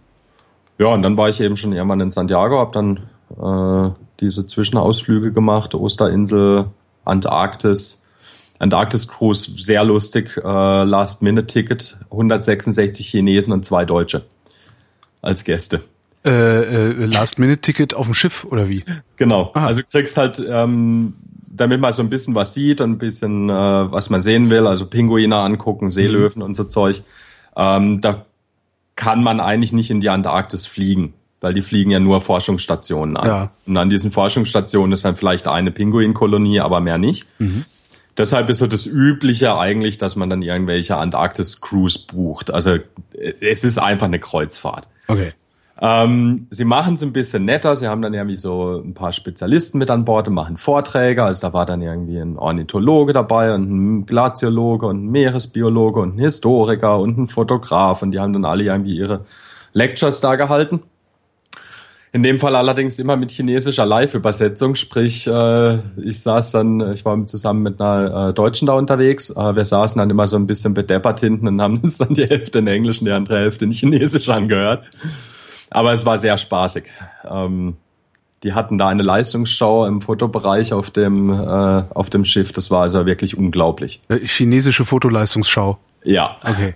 Äh, steht dann einer vor dir und äh, ich kenne ein bisschen die Preise, dann guckst du an dem runter, dann hat er zwei Bodies um, äh, um Hals hängen mit zwei Objektiven dran und du denkst so, ah, so ungefähr 30.000 Euro dürfte das gekostet haben. und, dann, und dann fragst du ihn, ob er Profi ist und dann meint er so in seinem gebrochenen Englisch ganz trocken so, ah, no, no, no. It's, it's, I don't photograph. It's only for this trip. Und Und da ist halt einfach. Ist das, das ist, ist das chinesisches Neureichentum oder was ist das? Ja, also mhm. das hast du auch gemerkt. Ähm, Das ist sowas, äh, das machen die Once in a Lifetime. Das mhm. war auch so eine ähm, beschleunigte Tour, weil die Chinesen haben ja nicht so viel Zeit. Und da hast du schon gemerkt, das waren so die, die, die, die Neureichen, wo viel Geld im Spiel ist. Ja. Ähm, muss ja vorstellen, so ein normales Ticket in die Antarktis, wenn du es irgendwie buchst, 15 Tage, so eine Kreuzfahrt, da bist du schnell mal 10.000 Euro los. Mhm. Und dann, und das sind dann die billigen Plätze. Ja, und äh, die Einzelkabinen oben mit Balkon und so Späße, da bist du dann wirklich schnell mal 40, 50, 60.000 Euro dabei. Ähm, und was, was hast denn du dann bezahlt für dein Last-Minute-Ticket? Ähm, ich, ähm, also ich habe erstens mal eine sogenannte NDA un unterschreiben müssen, dass ich den Preis nicht sage, aber oh. so es war weniger als die Hälfte. Alles klar. Ja. Echt, du darfst, du darfst den Preis nicht sagen, damit nicht noch irgendjemand auf die Idee kommt, da hinzufahren und zu warten, bis noch ein Platz frei ist. Ja? Genau. Okay. Ähm, kleiner Tipp für alle, die in die Antarktis fahren wollen. Es gibt in Ushuaia, und zwar ausschließlich in Ushuaia, diese Last-Minute-Tickets. Wenn man da mal hinfährt, dann kann man natürlich mit den Agenturen vor Ort schwätzen. Die schicken dann auch per E-Mail Angebote. Mhm. Ähm, ansonsten runterfahren, ein bisschen Zeit mitbringen. Wenn man Glück hat, ist man nach drei Tagen auf dem Schiff. Ähm, wenn man Pech hat, geht's halt mal zwei, drei Wochen. Und Tickets gehen so los für die schnellsten, billigsten Touren so ab zweieinhalbtausend ähm, US-Dollar und dann so bis hin so, sagen wir mal, zu so 4000 US-Dollar, 5000. Mhm. So in dem Preisbereich. Und wer sich überlegt, darunter zu fahren, bitte, bitte, bitte unbedingt, ähm, man muss diese, ähm, man muss die South Georgia Island mitnehmen. Die was? Süd South Georgia Islands. Ach, das ist eine Insel. Georgien heißt es, ja. Okay, achso, ich dachte, weil mitnehmen im Sinne von. Also, ja, okay. Entschuldigung. Also, es gibt, es gibt Touren, die fahren einfach kurz an den Kontinent runter, dann steigt man einmal aus, ähm, guckt sich noch ein paar Pinguinkolonien an, dann fährt man wieder heim. Jo. Diese ganz berühmten, ganz großen Königspinguinkolonien, diese wunderschönen, ganz großen, metergroßen Pinguine, die sind aber alle auf Südgeorgien. Und nicht jede Tour fährt eben über Südgeorgien. Und da will man aber hin, wenn man sich die Antarktis angucken will. Das nur so als kleinen Tipp für jemanden, der. Ich notiere es mir mal für den Fall, dass ich da mal hinradel. Hinradeln wird da ein bisschen schlecht, das geht echt nur mit dem Schiff. Warum eigentlich ausgerechnet Südamerika? Ähm, zu dem Zeitpunkt, wo ich das entschieden hatte, war es einfach so erstens mal Südhalbkugel. Ich wollte schönes Wetter haben mhm. äh, und einen kommenden Sommer. Ähm, dann, weil Südamerika von den Radelbedingungen her sehr, also eigentlich top ist für so Langstrecken-Abenteuerradeln. Ähm, dann, weil es keinen Stress mit irgendwelchen Visas gibt, zumindest nicht als Europäer oder insbesondere als Deutscher. Da kriegst du über, du kannst in Argentinien, ich war sechs Monate in Argentinien, ich bin dann mal nach, kurz nach Chile rüber, mhm. um mein Visum zu verlängern. Sprich, du fährst mit dem Bus rüber nach Chile. Einmal über die Grenze, einmal wieder zurück und kriegst einen neuen Stempel. Im Endeffekt schon, genau. Sind, ja, sind Asien ja auch überall. Ja, ja sehr geil einfach. Ähm, und dann hat es natürlich auch noch gewisse Vorteile, weil man einfach nur eine Sprache braucht. Ne? Die sprechen halt alle Spanisch. No. Also bis auf Brasilien mal abgesehen, aber. Aber die verstehen auch Spanisch, das würde ich jetzt mal vermuten, ne? Ja, die können, das geht, funktioniert ganz gut und zudem, die können auch sehr, also da können auch sehr viele ziemlich gut Englisch. Ja. Ist je nachdem, wo man in Südamerika hinkommt, nicht ganz der Fall. Ich habe es auch nur bis ähm, im Endeffekt Bolivien geschafft äh, in den zwei Jahren, weil ich eben ein halbes Jahr in Bariloche und dann nochmal äh, fünf, sechs, ja oder fünf Monate mit, äh, mit dem Rucksack unterwegs. Und wie vorher schon gesagt, es gibt einfach Ecken, wo viel Schönes zu sehen gibt. Und dann bleibe ich da auch einfach mal etwas länger hängen. Mhm. ist noch ähm, einen schönen Ort in Nordchile, da ist San Pedro de Atacama. Der ist so in der Mitte von der Atacama-Wüste. Und äh, du hast so im Umkreis von ein paar Kilometern, oder ja, so 100, 150 Kilometer, da kannst du halt im Endeffekt Wochen verbringen. Äh, da gibt's Geysirfelder und irgendwelche ähm, hohen Vulkane, wo du hochsteigen kannst bis auf 6000 Meter Höhe. Das sind äh, technisch interessante Anlagen. Also das ist halt auch, ist halt auch super, wenn man da noch tatsächlich Wochen verbringen darf. Ne? Genau, genau. Das ist halt also, ein echter Luxus. Ja, ja also es ist, es ist dieser Punkt mit dem viel Zeitreisen. Man sagt immer, man soll sich Zeit nehmen. Und ähm, so ein bisschen mein Lieblingsbeispiel ist da eigentlich eher die Osterinsel, weil das Ding ist nicht groß. Das sind so, ist dreieckig, 15 Kilometer, 15 Kilometer, 30 Kilometer. Mhm. Äh, das ist nicht groß, da läufst du an zwei Tagen quer drüber. Ähm, jeder Reiseführer erzählt dir, ähm, ja, drei, maximal vier Tage reichen für die Osterinsel. Mhm. Ähm, ich war zwölf Tage da und ich wäre gerne nochmal sechs weitere Tage da geblieben. Einfach weil dann fangen an schon dich die Leute zu kennen. Wenn du da mehr als zweimal in, der, in dem kleinen Hafen unten ein Eis essen gehst, dann kennt die von der Eisdiele dich schon und freut sich, wenn, sie, wenn du wieder kommst und mhm. Äh, lernst da ein paar Leute kennen, ähm, kriegst dann irgendwie Fahrräder geliehen für umsonst ähm, und so weiter und so weiter. Ja? Also dann passieren ganz andere Sachen, wie wenn du da für drei Tage hindonnerst, ähm, machst die geführten Touren mit, dann sieht man zwar auch so die wichtigsten Sachen, ähm, kriegt vielleicht noch ein bisschen Infos dazu, aber eigentlich so wirklich da in Ruhe das mal angeschaut hat man sich nicht. Nee. Und gerade auf der Osterinsel, gutes Beispiel. Wie lange warst du, wie lange warst du auf der Osterinsel? Zwölf Tage okay. insgesamt. Da gibt's einen, äh, einen Platz, das ist so ein ganz bekannter äh, oder die größte Zeremonienanlage irgendwie ganz Polynesien. Hm, hm, hm. Auf der Osterinsel gibt's ja diese großen Figuren, diese Steinfiguren, ja. Moais. Die gibt's einen Platz, da stehen ähm, jetzt muss ich lügen, neun, zehn oder zwölf von denen in einer Reihe. Mhm. Ähm, die sind auch super groß, die sind bis zu neun Meter hoch. Und das liegt so, dass man es eigentlich zum Sonnenaufgang wie auch zum Sonnenuntergang mal gesehen haben will. Ja, und naja, da gibt's dann so geführte Touren, wo dann irgendwie zum Sonnenuntergang mal hinfahren. Die donnern zehn Minuten vor Sonnenuntergang hin, dann schießt du zwei Fotos und dann packen sie dich wieder ein und hauen wieder ab. Ja, toll. Ähm, kann man machen. Äh, gibt auch Leute, die für die ist es genug und es reicht, es mal gesehen zu haben. Die wollen dann da irgendwie keine tollen Fotos machen oder reichen ein paar Erinnerungsschnappschüsse. Wunderbar. Ähm, was ich dann gemacht habe, äh, ähm, es gibt im Endeffekt da direkt in Sichtweite, gibt's direkt am Meer eine Höhle, da kannst du in der Höhle pennen. Mhm. Ähm, also ich war abends da, Sonnenuntergang, super schön, mit viel Zeit, ne? Und dann ab in die, äh, in die Höhle, da war's gekocht, gepennt, morgens aufgestanden zum Sonnenaufgang. Ähm, oder vorher noch hingelaufen, die ersten dort, die schönsten, schönsten Platz ausgemacht und kannst halt dann halt in Ruhe deine Fotos machen, oder weiß ja. der Teufel was, oder das Ganze auch einfach mal genießen. Ähm, und ist man eben halt nicht, nicht gestresst von außerhalb, sondern einfach sein eigener Herr. Und das macht natürlich sehr viel mehr Spaß, äh, wie sonst was. Mhm. Also für mich jetzt. Hm. Ja. Wo sind wir jetzt in, äh, in, in, in Zeit ausgedrückt? Wie lange bist du jetzt unterwegs? Ähm, in Zeit ausgedrückt, die Osterinsel war Februar letztes Jahr. Aha. Seit ähm, wann bist du zurück? Ich bin jetzt zurück seit äh, Seit 3. Oktober, seit dem Tag der Einheit. Naja, okay. Mhm.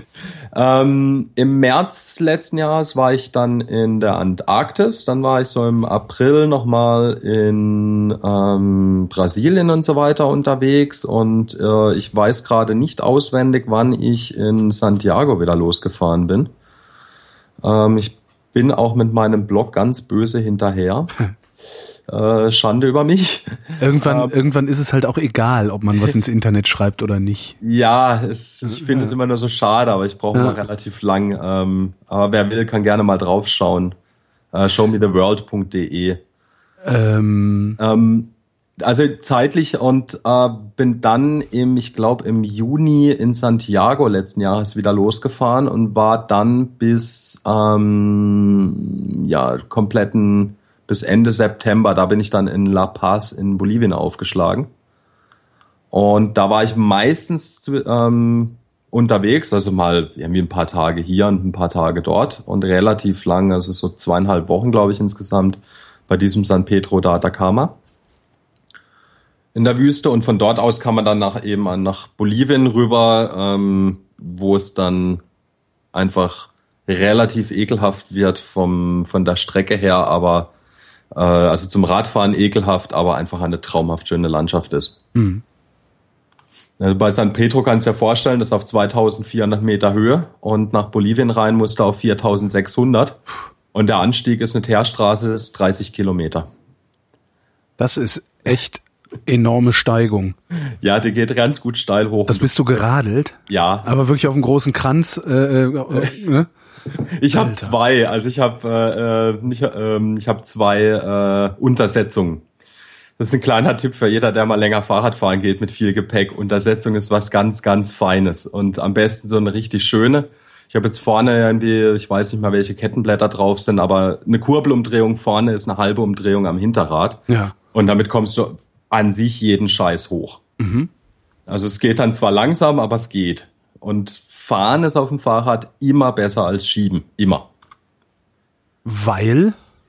Schieben musst du das gesamte Gewicht von Hand drücken. Wenn du eine Untersetzung hast, ähm, musst du nur die Hälfte arbeiten. Und auf Rollen geht's, also Rollen geht's viel einfacher. Schieben ah, ja. Fahrrad ist immer unhandlich, ähm, selbst durch Sand oder gerade bei Sand oder sowas. Also wenn man dann nicht mehr fahren kann und schieben muss, ist es meistens besser, man lädt gleich das ganze Gepäck ab und trägt das Gepäck weiter. Mhm. Also wenn du so längere Strecken hast, wenn es nur so ein paar Meter Tiefsand sind, dann wuchtet man es im Regelfall schon durch. Ähm, Wenn es mal ganz heftig wird, ist eigentlich ab, Abladen die bessere Möglichkeit. Hast du irgendwo unterwegs bereut, aufgebrochen zu sein? Nein, nie. Man fragt, man fragt sich zwischen, also es gab so ein, zwei Stellen zwischendurch, wo ich gedacht habe, boah, scheiße, was machst du hier eigentlich? Also das in Russland, als die Kollegen mit der Kalaschnikow auf mich zugestürmt sind, das war so ein Moment. Äh, einmal, als mir dann irgendwie alles kaputt war und auch noch das Wasser ausgegangen ist bei 40 Grad in der Sonne. Ähm, da habe ich dann auch mal gedacht, was ich da für einen Scheiß gerade veranstalte. Ähm, aber so generell, es war dann immer eher so die Überlegung, okay, das nächste Mal nimmst du mehr Wasser mit oder das nächste Mal lernst Russisch, bevor du nach Russland ja. fährst. Ähm, aber jetzt so wirklich zu sagen, so ähm, um Gottes Willen, ähm, was ich ja mache, ist furchtbar, ähm, wäre ich bloß nie losgefahren, nie. Warum bist du zurückgekommen? Äh, Geld. Also äh, das, mein, mein Bankkonto hat mich mit harschen Worten zur geregelten äh, äh, Arbeitnehmertätigkeit gerufen. Aber hättest du es nicht schaffen können, weiter unterwegs zu sein und trotzdem genug zu verdienen? Mm, wird ab einem gewissen Maße nochmal sch äh, schwierig. Ähm, also ich arbeite im Endeffekt für eine Firma, das ist so eine Firma von, von Freunden, die ich schon oder für die ich vorher auch gearbeitet habe, so ein Computerladen. Ähm, und da bietet sich das dann an, sozusagen mal ein bisschen Heimaturlaub einzuschwenken. Mhm. Das, und das ist jetzt auch Heimaturlaub für dich. Ich vermute, du wohnst bei deinen Eltern?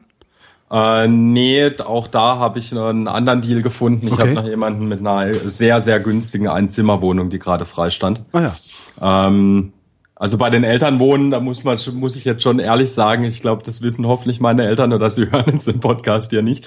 Ähm, das würde mal für ein, zwei Nächte gehen, aber ich glaube dann nicht mehr. Ja, ja ich kenne ich. Das, das, ist ein, das, das fühlt sich rundrum falsch an. Ja, also wenn man mal ausgezogen ist, also für mich ja, ist es so wirklich ja. so, okay, ähm, im Notfall ja klar, aber mh, hm, nee, eigentlich nicht als du losgefahren bist oder als du aufgebrochen bist, du hast gesagt, du hast die Freiheit gesucht. Hast du die gefunden? Und hast du auch die auch so gefunden, wie du sie dir vorgestellt hast? Ähm, Im Endeffekt ja. Also ähm, ich hatte da nie wirklich so eine ganz konkrete Vorstellung von, wie ich das haben will. Mhm. Ähm, ich bin, wie gesagt, immer schon gerne irgendwie gereist. Ähm, auch eher eben kein Pauschaltourismus oder so, also nie irgendwie äh, ins Reisebüro, sondern alles immer irgendwie selbst organisiert, Trekkingtouren und ähnliches. Mhm. Ähm, und das war, wusste ich einfach von vornherein, okay, das wird jetzt ähm, dasselbe wie auf der Trekkingtouren oder auf den anderen Touren vorher, aber halt einfach in lang. Mhm. Und ähm, ich habe zum Beispiel, ich habe, als ich dann nach dem halben Jahr in äh, Nordeuropa bei meinen Eltern noch mal kurz war oder halt noch mal hier zurück in Deutschland war, dann war ich bei meinen Eltern zu besuchen. Ich wollte ihnen zeigen, ähm, wo ich jetzt hinfahre. Und dann kennst du vielleicht diese alten Dirke Schulatlas. Ja klar, da. Dirke Weltatlas. Hm. Genau, Dirke Weltatlas oder wie auch mal denn ausspricht, hol das Ding auf. Rohstoffverteilungen und sowas, ja, ja. Ah ja, sehr geile Karten. Rohstoffverteilung der Erde. Ich fand eigentlich immer am schönsten die Karten mit der Bevölkerungsdichte, weil da gibt's dann noch weiße Flecken. Das ja. sind die mit unter 0,2 Einwohner. Ja, so Nordnorwegen, ne? sehr geil. Ja. Ähm, hol diesen Atlas da aus dem äh, Regal und zeig meinen Eltern dann oder blätter so durch und stell fest, hm, da sind ja irgendwelche Sachen eingezeichnet. Ähm, nach ganz kurzer Zeit ist mir aufgefallen, das sind meine Markierungen, die ich im zarten Alter von 13 reingemacht habe. Und markiert Aha. waren so Straßen wie Seidenstraße, Panamericana, also so diese berühmten Überlandstraßen und irgendwie noch so mit Berechnung dran, wie viel tausend Kilometer, wie lange man braucht mit dem Fahrrad, mit dem Motorrad, mit dem Auto.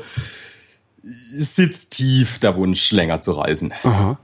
Also den habe ich schon sehr lang und ja, dann habe ich ja mal festgestellt oder dann mit diesem Atlas festgestellt, hey, ich mache gerade eigentlich das, was ich als 12, 13-jähriger Steppke in der Schule schon irgendwie nebenher machen wollte. Fühlt sich gut an. Gehst du davon aus, dass du immer unterwegs sein wirst oder wirst du dich irgendwann irgendwo niederlassen? Realistisch gesehen kommt schon irgendwann immer der Punkt, wo man sich in irgendeiner Form mal niederlassen muss. Ich glaube, irgendwann kommt ein Alter, wo man sie auch nicht mehr so kann, wie man will. Okay, stimmt, ja, die Gesundheit, ja. Hm. Äh, ähm, je nach Lebenswandel früher oder später. Äh, ich glaube, Fahrradfahren hält aber recht fit. Ähm, eigentlich wäre ich momentan am liebsten irgendwie beständig unterwegs ähm, und würde dann irgendwie gerne ja darüber erzählen, ähm, irgendwie vielleicht was in Richtung so Vorträge oder sowas. Mhm. Ähm, vielleicht auch was in Buchform. Mm, das ist gerade alles so ein bisschen am überlegen und eigentlich ein bisschen dran was arbeiten und mal schauen, wo das so hinführt. Ähm, ja, mal schauen. Also entweder kriege ich es irgendwie hin, mit dem Programmieren oder mit dem Computerladen es irgendwie in Einklang zu bringen. Vielleicht eröffnet sich noch eine andere Möglichkeit. Oder man kriegt es hin, dass man das Reisen ja professionalisiert, in das, Anführungsstrichen. Ja. Wobei ich da immer so ein bisschen vorsichtig bin, weil ähm, ich habe, ich tue mich auch ein bisschen schwer zum Beispiel mit Sponsoring. Ich habe ein Zelt gesponsert gekriegt. Ja. Das ist allerdings, also dasselbe Zelt hatte ich mir vorher schon mal gekauft und ich habe, es hat dann wie gesagt, es hat dann tausend Nächte gehalten grob, ähm, neun Jahre lang, ähm, richtig heftiger Einsatz. Ähm, da stehe ich auch dahinter. Da kann ich auch sagen, das ist ein geiles Zelt. Ja? Also ja. Die, der Hersteller ist gut, da kann ich hinterstehen. Hätte ich mich angestrengt, ich hätte vermutlich auch irgendwie noch einen neuen Rahmen ausgegraben und gesponsert gekriegt. Bei einem Rahmen ist es aber schon so, dann bist du ans Fahrradfahren gebunden. Ja. Wenn ich jetzt feststelle, hey, ähm, eigentlich will ich jetzt hier gerade mal irgendwie sechs Monate mit dem Bus durch die Pampa fahren, hm, wird schwierig. Mhm. Beim Zelt weiß ich, das brauche ich eh ständig, weil Zelten finde ich super. Äh, ähm, das heißt, da kann ich auch immer mal wieder was liefern. Also die kriegen einfach halt Fotos von mir. Das sind in dem aktuellen Katalog, von denen sind halt ein paar Fotos von mir gedruckt. Und das ist ein guter Deal. Ich habe ein neues Zelt, die haben ein paar tolle Fotos, super. Ähm, andere Sachen sponsern finde ich schwierig und auch genauso bei dem, ich glaube, man muss sehr aufpassen, wenn man, äh, wenn man das Reisen, wenn man das so liebt, dass man das, wenn man das professionalisiert, dass man da nicht in so diese Mühle reinrennt, ähm, die ganze Zeit nur noch äh, mit Jack Wolfskin Kragen unterwegs zu sein und sowas? Ja, ähm, wobei Jack Wolfskin mittlerweile bessere Sachen macht, als ihr Ruf ist, aber sie haben Das war jetzt nur das Erstbeste, was ich gesagt habe, weil ich selber eine Jacke von denen habe. Also, ja. also ich, ich, ich weiß, was du meinst. Ich meine aber auch, ähm, also nicht nur vom Sponsoring, weil man sich dann natürlich auch immer abhängig macht. Ähm, du hast ja auch schon mal ein paar Mal über das Problem gesprochen, ja. was du da drin machst. Ähm, wenn man zum Beispiel Vorträge macht, ist natürlich auch das Problem, da muss man sich an gewisse Vortragszeiten halten. Also ja. die Saison in, in, Deutschland ist halt nun mal einfach im, im Herbst, äh, beziehungsweise im Winter. Also geht so ähm, September, Oktober los und geht dann immer so bis April. Ach so, im Sommer sind die alle unterwegs und im, im Winter machen die dann die Diaschau. Genau. Ah, genau. Ähm, und Mir da, aufgefallen. da gibt's halt, also im Sommer geht keiner in Vorträge. Das hat sich, ist eigentlich auch klar, da ist es lange hell draußen, das, das funktioniert nicht gut. Mhm. Ähm, und also es gibt dann halt auch äh, Leute, die machen das komplett professionell seit vielen Jahren und ähm, da fängt es dann auch schon an, da ist dann wirklich für die nächsten Jahre schon jede Tour durchgeplant und oh, alles nee. vorweg. Das ist das Gegenteil von Freiheit. Genau, und dann, dann ist man eigentlich wieder nur bei einem, ähm, bei einem Pauschalurlaub, den ja. ich eigentlich nicht machen will. Also ähm, ich kann schon grob sagen, hey, ich will jetzt mal nach Südamerika und vielleicht mache ich dann hinterher da irgendwie eine Show draus, aber ich kann nicht sagen, ich bin jetzt ein halbes Jahr, mache genau dieses Projekt mhm. ähm, und das funktioniert dann irgendwie. Und da ist das Problem, in den, wenn ich so rumschaue, es gibt mittlerweile einige, die da Dinge tun in der Hinsicht, oder gab es schon immer, aber es kommen immer mal wieder neue, also gerade auch so Radreisende, die da das ein bisschen ausschlachten oder ähnliches, in Anführungsstrichen. Das funktioniert nur noch, wenn man da sehr medial hinterher ist, also wenn man da sehr auf diese Aufmerksamkeitsstufe äh, rennt, sprich irgendwie immer alles in Social Media up to date und noch Connections hin und hier und Artikel auf Spiegel Online und tralala. Mhm. Ähm, wenn man dann aber so selbst schon mal gefahren ist und ein bisschen weiß, was einem auf dazu kommt, und dann liest man die Sachen, die so in den Medien groß breit getreten wird, dann weiß man schon so, okay, da ist halt eigentlich tatsächlich alles das übersprungen, wo es jetzt mal interessant werden würde. Oder ähm, ja, das ist ein bisschen einfach gemacht, hier wird es gerade ein bisschen arg aufgeblasen, etc. Mhm. Ne? Und ähm, so Projekte, die zum Beispiel auf ein Jahr beschränkt sind, also wo man genau sagt, ich fahre jetzt Seidenstraße äh, von hier nach China, ein Jahr, das und das ist unser Konzept, hier haben wir ein fertiges Medienkonzept, mit denen müssen unser Partner. Das Zeug kriegst gesponsert. Ja. Im Regelfall. Ähm, jetzt so ein Stalutri wie ich, der halt einfach nur ein bisschen gemütlich durch die Gegend fahren will und tolle Fotos machen äh, äh, oder sich dafür Zeit nehmen, eine Kultur kennenlernen und so weiter. Da mit dem Konzept kriegst du nicht wirklich einen Sponsor äh, an Land gezogen und mhm. überzeugt. Aber ist auch in Ordnung. Ich, kann man sich auch irgendwie versuchen, selber zu finanzieren. Wie lange wirst du jetzt arbeiten müssen, bis du wieder los kannst? Ähm, das ist gerade ein bisschen eben hängt etwas in der Schwebe, weil ich eben durchaus gerne was machen würde in so einem Vortragsbereich. Das wäre dann aber erst wieder im, im Herbst. Ähm, Vorträge gestalten, dass es wirklich auch was taugt. Das ist sehr zeitintensiv. Eigentlich würde ich auch gern ganz noch was äh, im, im Buchbereich machen. Das dauert dann noch länger. Ich mhm. weiß, wie lange ich brauche zum Schreiben. Ähm, so momentan ist eigentlich die Idee im Sommer ja irgendwie ein bisschen was zu machen, vielleicht eher ähm, mit dem Rucksack irgendwo hin, wo ich mich äh, für ein paar Wochen dann jeweils aufhalten kann ähm, und ein bisschen was arbeiten oder so, vielleicht noch ein bisschen mit dem Fahrrad in, in, in Deutschland rumgurken. Ähm, ich gehe fast davon aus, dass ich auf dem Camp vorbeikomme mit dem mhm. Fahrrad. Auch, ähm, auch mit dem Fahrrad zum Camp fährst? Das war dann eigentlich mal die Idee, ja. Cool. Äh, ich glaube, das wäre ganz lustig. Ähm, und ja, also nichts, nichts Großes. Ich möchte nicht wegfliegen, ähm, sondern so ja was hier im, im Europa machen. Also mhm. die ganze Zeit hier sitzen kann ich nicht. Das äh, wissen die Kollegen auch. ähm, ja, da ist noch nichts Genaues raus und dann wahrscheinlich, wenn es klappt, vielleicht im Herbst, Anfang Winter ein bisschen was im Showbereich zu machen oder so, vielleicht auch dann einfach komplett mehr oder weniger fest durcharbeiten bis dahin und äh, dann spätestens im Frühjahr nächstes Jahr wieder auf auf äh, langfristig unterwegs. Also sprich Open End wieder. Wo willst du denn noch hin? Äh, nimmst du mal den Atlas und nimmst alles, wo ich noch nicht war. Mhm. Also es ist einfacher aufzuzählen, wo ich noch nicht war, als das, wo ich hin will. Ähm, es würde sich jetzt anbieten, zum Beispiel wieder nach Südamerika, nach Bolivien zu fliegen, nach La Paz, weil von dort bin ich ja dann zurück nach Deutschland.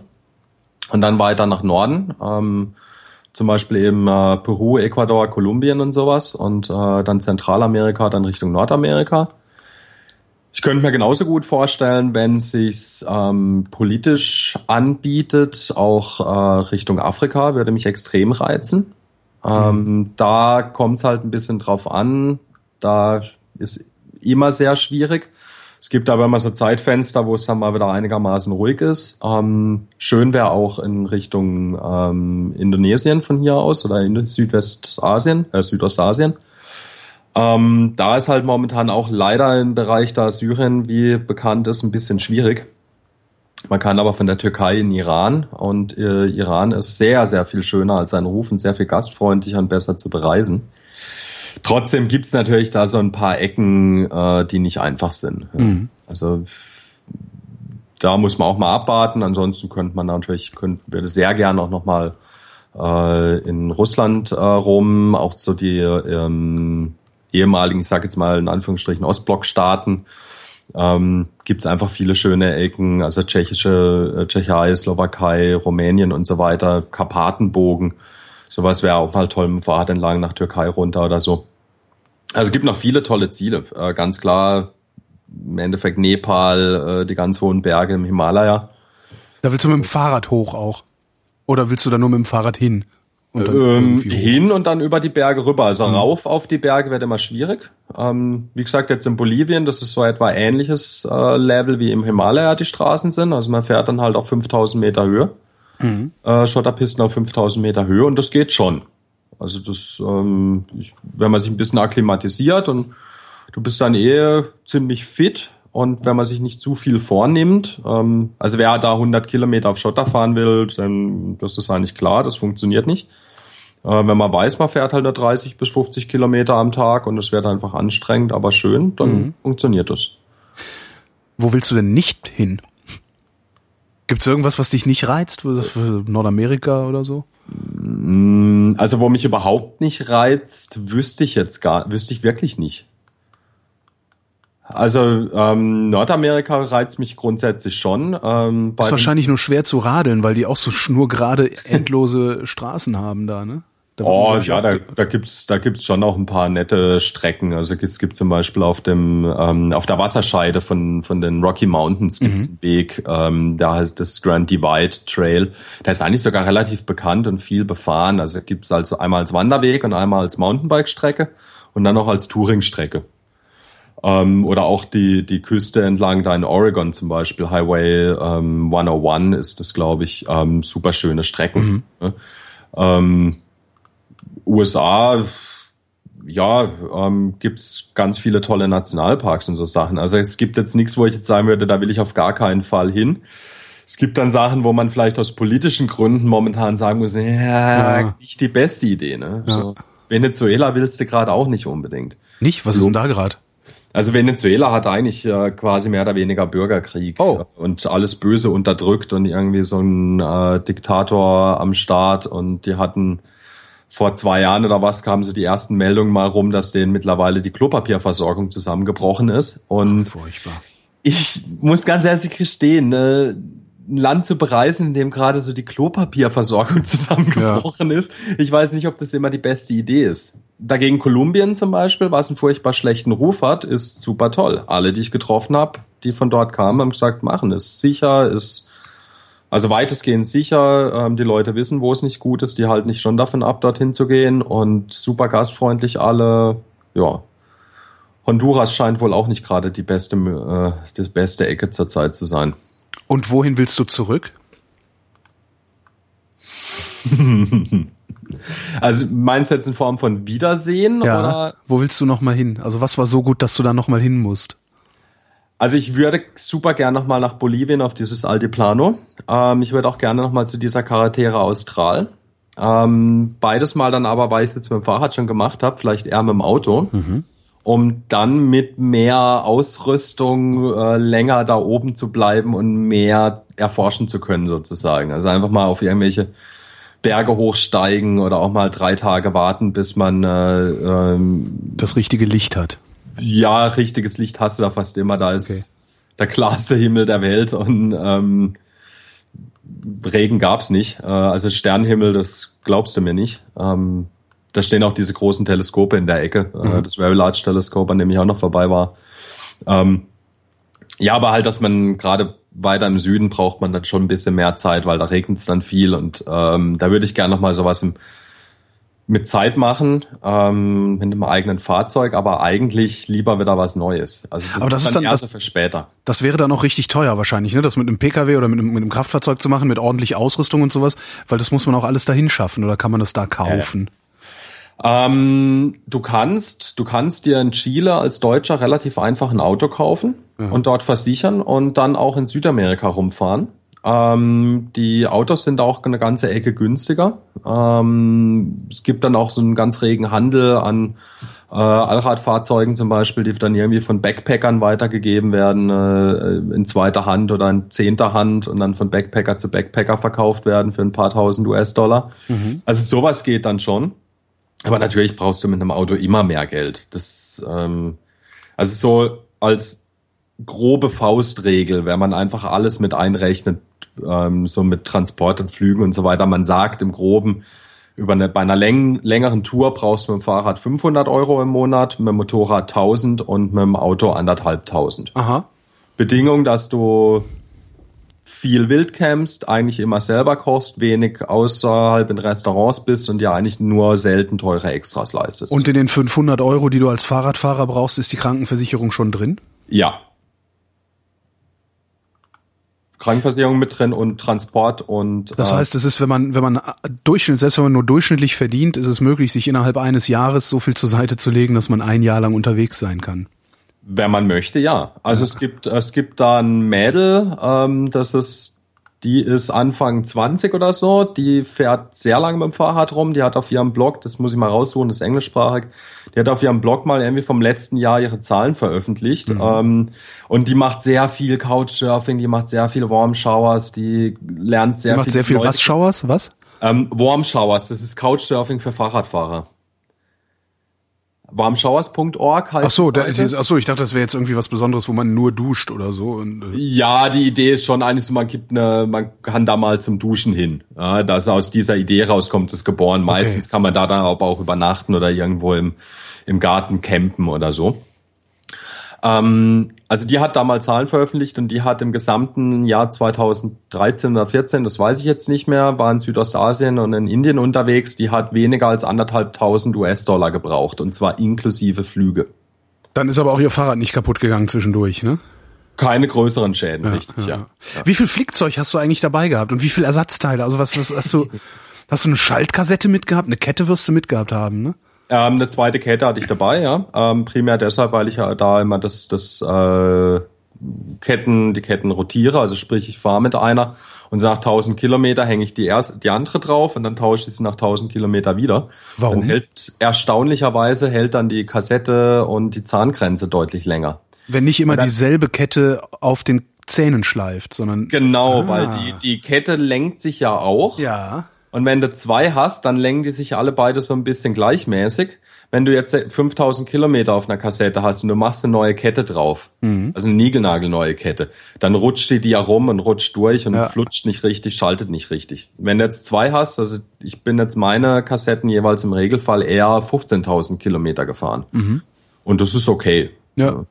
Also sprich, ich habe eine Kette dabei zum Tauschen. Ich habe ein paar Ersatzspeichen dabei, habe ich nie gebraucht. Ich habe ein Flickset für meine, äh, für die, für diese Magura-Bremsen dabei. Ich habe Schaltzüge dabei. Mhm. Ähm, zwei Schläuche. Echt ähm, nur zwei? Ja, äh, das nächstes Mal werde ich nur noch einen mitnehmen. Ach, naja, da, da wäre ich zu feige, glaube ich. Nö. Ich hab, fährst, du, also, fährst du bestimmte Reifen? Fährst du irgendwie? Äh, Schwalbe, ja, ja. Äh, diese, diese unkaputtbaren oder normale?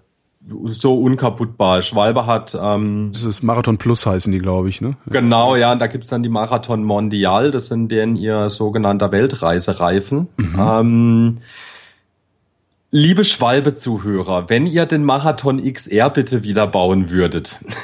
Danke. ähm, ähm, es gibt, es gab früher mal äh, Schwalbe Marathon Extreme oder Schwalbe Marathon XR, die hatten wenigstens ein richtig heftiges Profil hinten drauf und gingen auf Straße aber auch noch. Dieser Schwalbe Marathon Mondial, der ist doch, doch sehr auf, äh, äh, auf Richtung Straße. Mhm. Deshalb hatte ich dann äh, für Bolivien habe ich mir dann auch nochmal so einen ganz üblen Mountainbike-Reifen gekauft. Echt, aber will man das? Also geht dir da nicht zu viel zu viel äh, Rollwider durch, durch Rollwiderstand verloren? Ich hatte, ich hatte nur Schotter. Du fährst auf lose ja, nur, Ja, dann ist es egal, ja. Und du brauchst, du brauchst Grip, sonst ist ja. das richtig ekelhaft. Also ich hatte dann den anderen Reifen natürlich dabei und sobald ich wieder auf geteerte Straßen gestoßen bin, habe ich wieder um, umgeswitcht. Ähm, aber äh, eigentlich hätte ich mir, also dieser Schwalbe Mondial ist super. Ich hatte echt wenig Ärger damit. Mhm. Ähm, gar keine Diskussion. Wie gesagt, acht Plattfüßer auf 16.000 Kilometer. Ah, das ist auch, das ist, ich guck gerade parallel, das ist gar nicht so ein unplattbarer, ne? Der ist, das ist ein stinknormaler Reifen. Ja, die haben da schon auch irgendwas drin, aber es okay. funktioniert. Also wenn, wenn, wenn was drin steckte, dann war das doch eher entweder ein langer Nagel oder äh, man darf, du fetzt dir halt das Profil kaputt auf den, mhm. auf den Straßen. Ähm, und die haben ja wirklich lang gehalten, will ich nicht kritisieren. Ähm, für, für so Schotter dürften sie mehr Grip haben. Fährst du 26 oder 28 Zoll? 26 Zoll. Kriegst viel besser Ersatzteile für und ist ja. stabiler. Also wenn bei so Fragen ist immer so dasselbe, die Diskussionen werden immer wieder gerne geführt. Mhm. Das ist so ein bisschen Linux, Windows. Ich habe bisher von allen von allen äh, Langstreckenfahrern auf dem Fahrrad gehört 26 Zoll. Ja. Mir hat, bisher hat noch niemand, also ich habe noch nie jemanden gesprochen, der was anderes gesagt hätte. Ja. ja. Also alle, die länger fahren und alle, die in Gegenden fahren, weißt du, wenn du ähm, Nordamerika fährst, Europa oder so Australien, Neuseeland, mhm. völlig kein Thema. Kannst du mit dem modernsten Zeug, mit einem 28er Rennrad, alles gar kein Stress. Ähm, Argentinien zum Beispiel kriegst du überhaupt nichts im 28 Zoll Bereich, weil das viel zu teuer ist. Also die Importzölle wären da viel zu hoch. Ähm, in Chile kriegst du im 28 Zoll Bereich schon auch Rennräder, aber wirklich nur Rennradmaterial. Das heißt, wenn dann einer ankommt mit irgendwie einem Trekkingrad und er braucht eine etwas stabilere Felge, weil jetzt ja seine Felge kaputt gegangen ist, kriegst nicht. Hm. Und dann in Gegenden wie Afrika oder ähm, Südostasien, Russland, China und sowas, da kriegst du eigentlich auch nur 26 Zoll. Wie viel Unterwäsche hast du mitgenommen? Eine und einmal die Woche auf links drehen. Nein, Spaß beiseite. Vier. Aha. Äh, also ich habe dann eine, eine äh, so einen Radschlipper mit Polster dabei gehabt. Die habe ich dann aber irgendwann auch mal weggeworfen. Aha. Der Hintern gewöhnt sich irgendwann an den Sattel und übrigens, ich fahre einen Brooks. Ah ja, ein Ledersattel. Genau. Aha. Da, ich glaube, da hast du mal in irgendeiner Sendung ein bisschen drüber gelästert. Ja. da muss jeder finden, was für seinen Hintern am besten geeignet ist. Ja, was ich ich lästere da so gerne drüber, weil ich mir immer denke, so, warum kauft ihr euch eigentlich Ledersättel, die dann erhöhte Pflegen, erhöhte Pfle einen erhöhten Pflegebedarf haben und erstmal 500 Kilometer eingefahren werden müssen, wenn ein Gelsattel genauso gut ist. Man muss halt ja. nur einen richtigen Gelsattel finden. Also es ist halt, diese 500 Kilometer einfahren auf dem Brooks-Sattel entsprechen eben dem Aufwand, den ich getrieben habe, um einen passenden Gelsattel zu finden. okay, das ist also dieses Argument. äh, mein Gegenargument ist, dass ich, ich habe mich lange gesträubt, so, ich habe das Ding gesehen, das Scheißteil kostet 110 Euro oder was, dieser Brooks. Kostet ein guter Gelsattel auch. Ja, ja, eben. Ja. Und dann stand dann so davor und irgendwie halt alle, alle Langzeitfahrer fahren diesen Sattel. Es muss irgendeinen Grund geben. Und ich stand im ja. Laden, habe gedacht, so hab einen Finger drauf gedrückt, habe gesagt, hey Alter, das kann nicht funktionieren. Bin wieder raus, habe ihn nicht gekauft. Mhm. Tag später bin ich hin, habe gedacht, okay, ist jetzt egal, ich hau diese 100 Euro raus, ich guck, ob es funktioniert. Wenn es funktioniert, ist gut. Wenn nicht, habe ich Pech gehabt. Ich habe den Sattel drauf gemacht, hat mich draufgesetzt und für mich persönlich war das eine Befreiung. Ach. Ich bin wirklich auf den Sattel gesessen, habe gesetzt, boah, geil. Und den jetzt noch ein bisschen einfahren, oh, das wird ein Traum. Und es hat tatsächlich gut funktioniert und für mich sogar ohne Einfahren. Das ist cool, ja. Wie? Da hat halt der Sattel auf den Arsch gepasst. Ja. So. Wie pflegst du den? Ja, da kriegt ab und zu mal eine Ladung äh, Fett und mhm. das war's. Mehr mache ich da nicht. Ich sorge dafür, dass er nicht nass wird äh, Haube drüber. Mhm. Ähm, ist aber sowieso auch bei einem anderen Sattel, finde ich, angenehmer, wenn man da so einen, äh, so ein Kondom drüber steckt. Ähm, weil sonst hat man immer so einen nassen, nassen Hintern und wenn du selbst in Regenhose, da wo du drauf sitzt, wenn das, wenn der Sattel schon nass ist, mhm. dann drückt's durch die beste Regenhose durch. Ja, das ist richtig. Ja. ja. Insofern ähm, habe ich eh immer Plastiktüte drauf oder so irgendwas. Das passt. Und dann kriegt er ab und zu mal ein bisschen sein Fett weg und äh, die sind, sowas ist ja immer robuster, als die meisten Leute machen. Also die. Ja klar. Ich meine, wir bauen Schuhe aus Leder. Die ja, müssen noch viel mehr abkönnen. Eben. Und wenn du dann, wenn du dann in irgendwelchen Foren liest, ja, dann musst du den Sattel abbauen, dann musst du den bei 50 Grad im Ofen für 20 Minuten backen, dann genau. einfetten. Und am Rand mit schwarzem Edding einschmieren, damit er, ja, ja. genau. Und ganz wichtig, am Ende vorsichtig ablecken, sonst funktioniert es ja, genau. nicht. Nee, das, das ist nichts für mich. ja, ja, da, da nee. Hast du schon festgelegt, wohin du als nächstes fahren wirst? Nein. Schauen wir mal. Es gibt zu viel. Ich schau mal, was sich ergibt. Ähm, Ideen habe ich viele. Äh, mit allen will ich nicht rausrücken. Und wie gesagt, mal gucken, was jetzt so die Zukunft die Tage bringen. Stefan Böhm, ich danke dir. Danke, Holgi.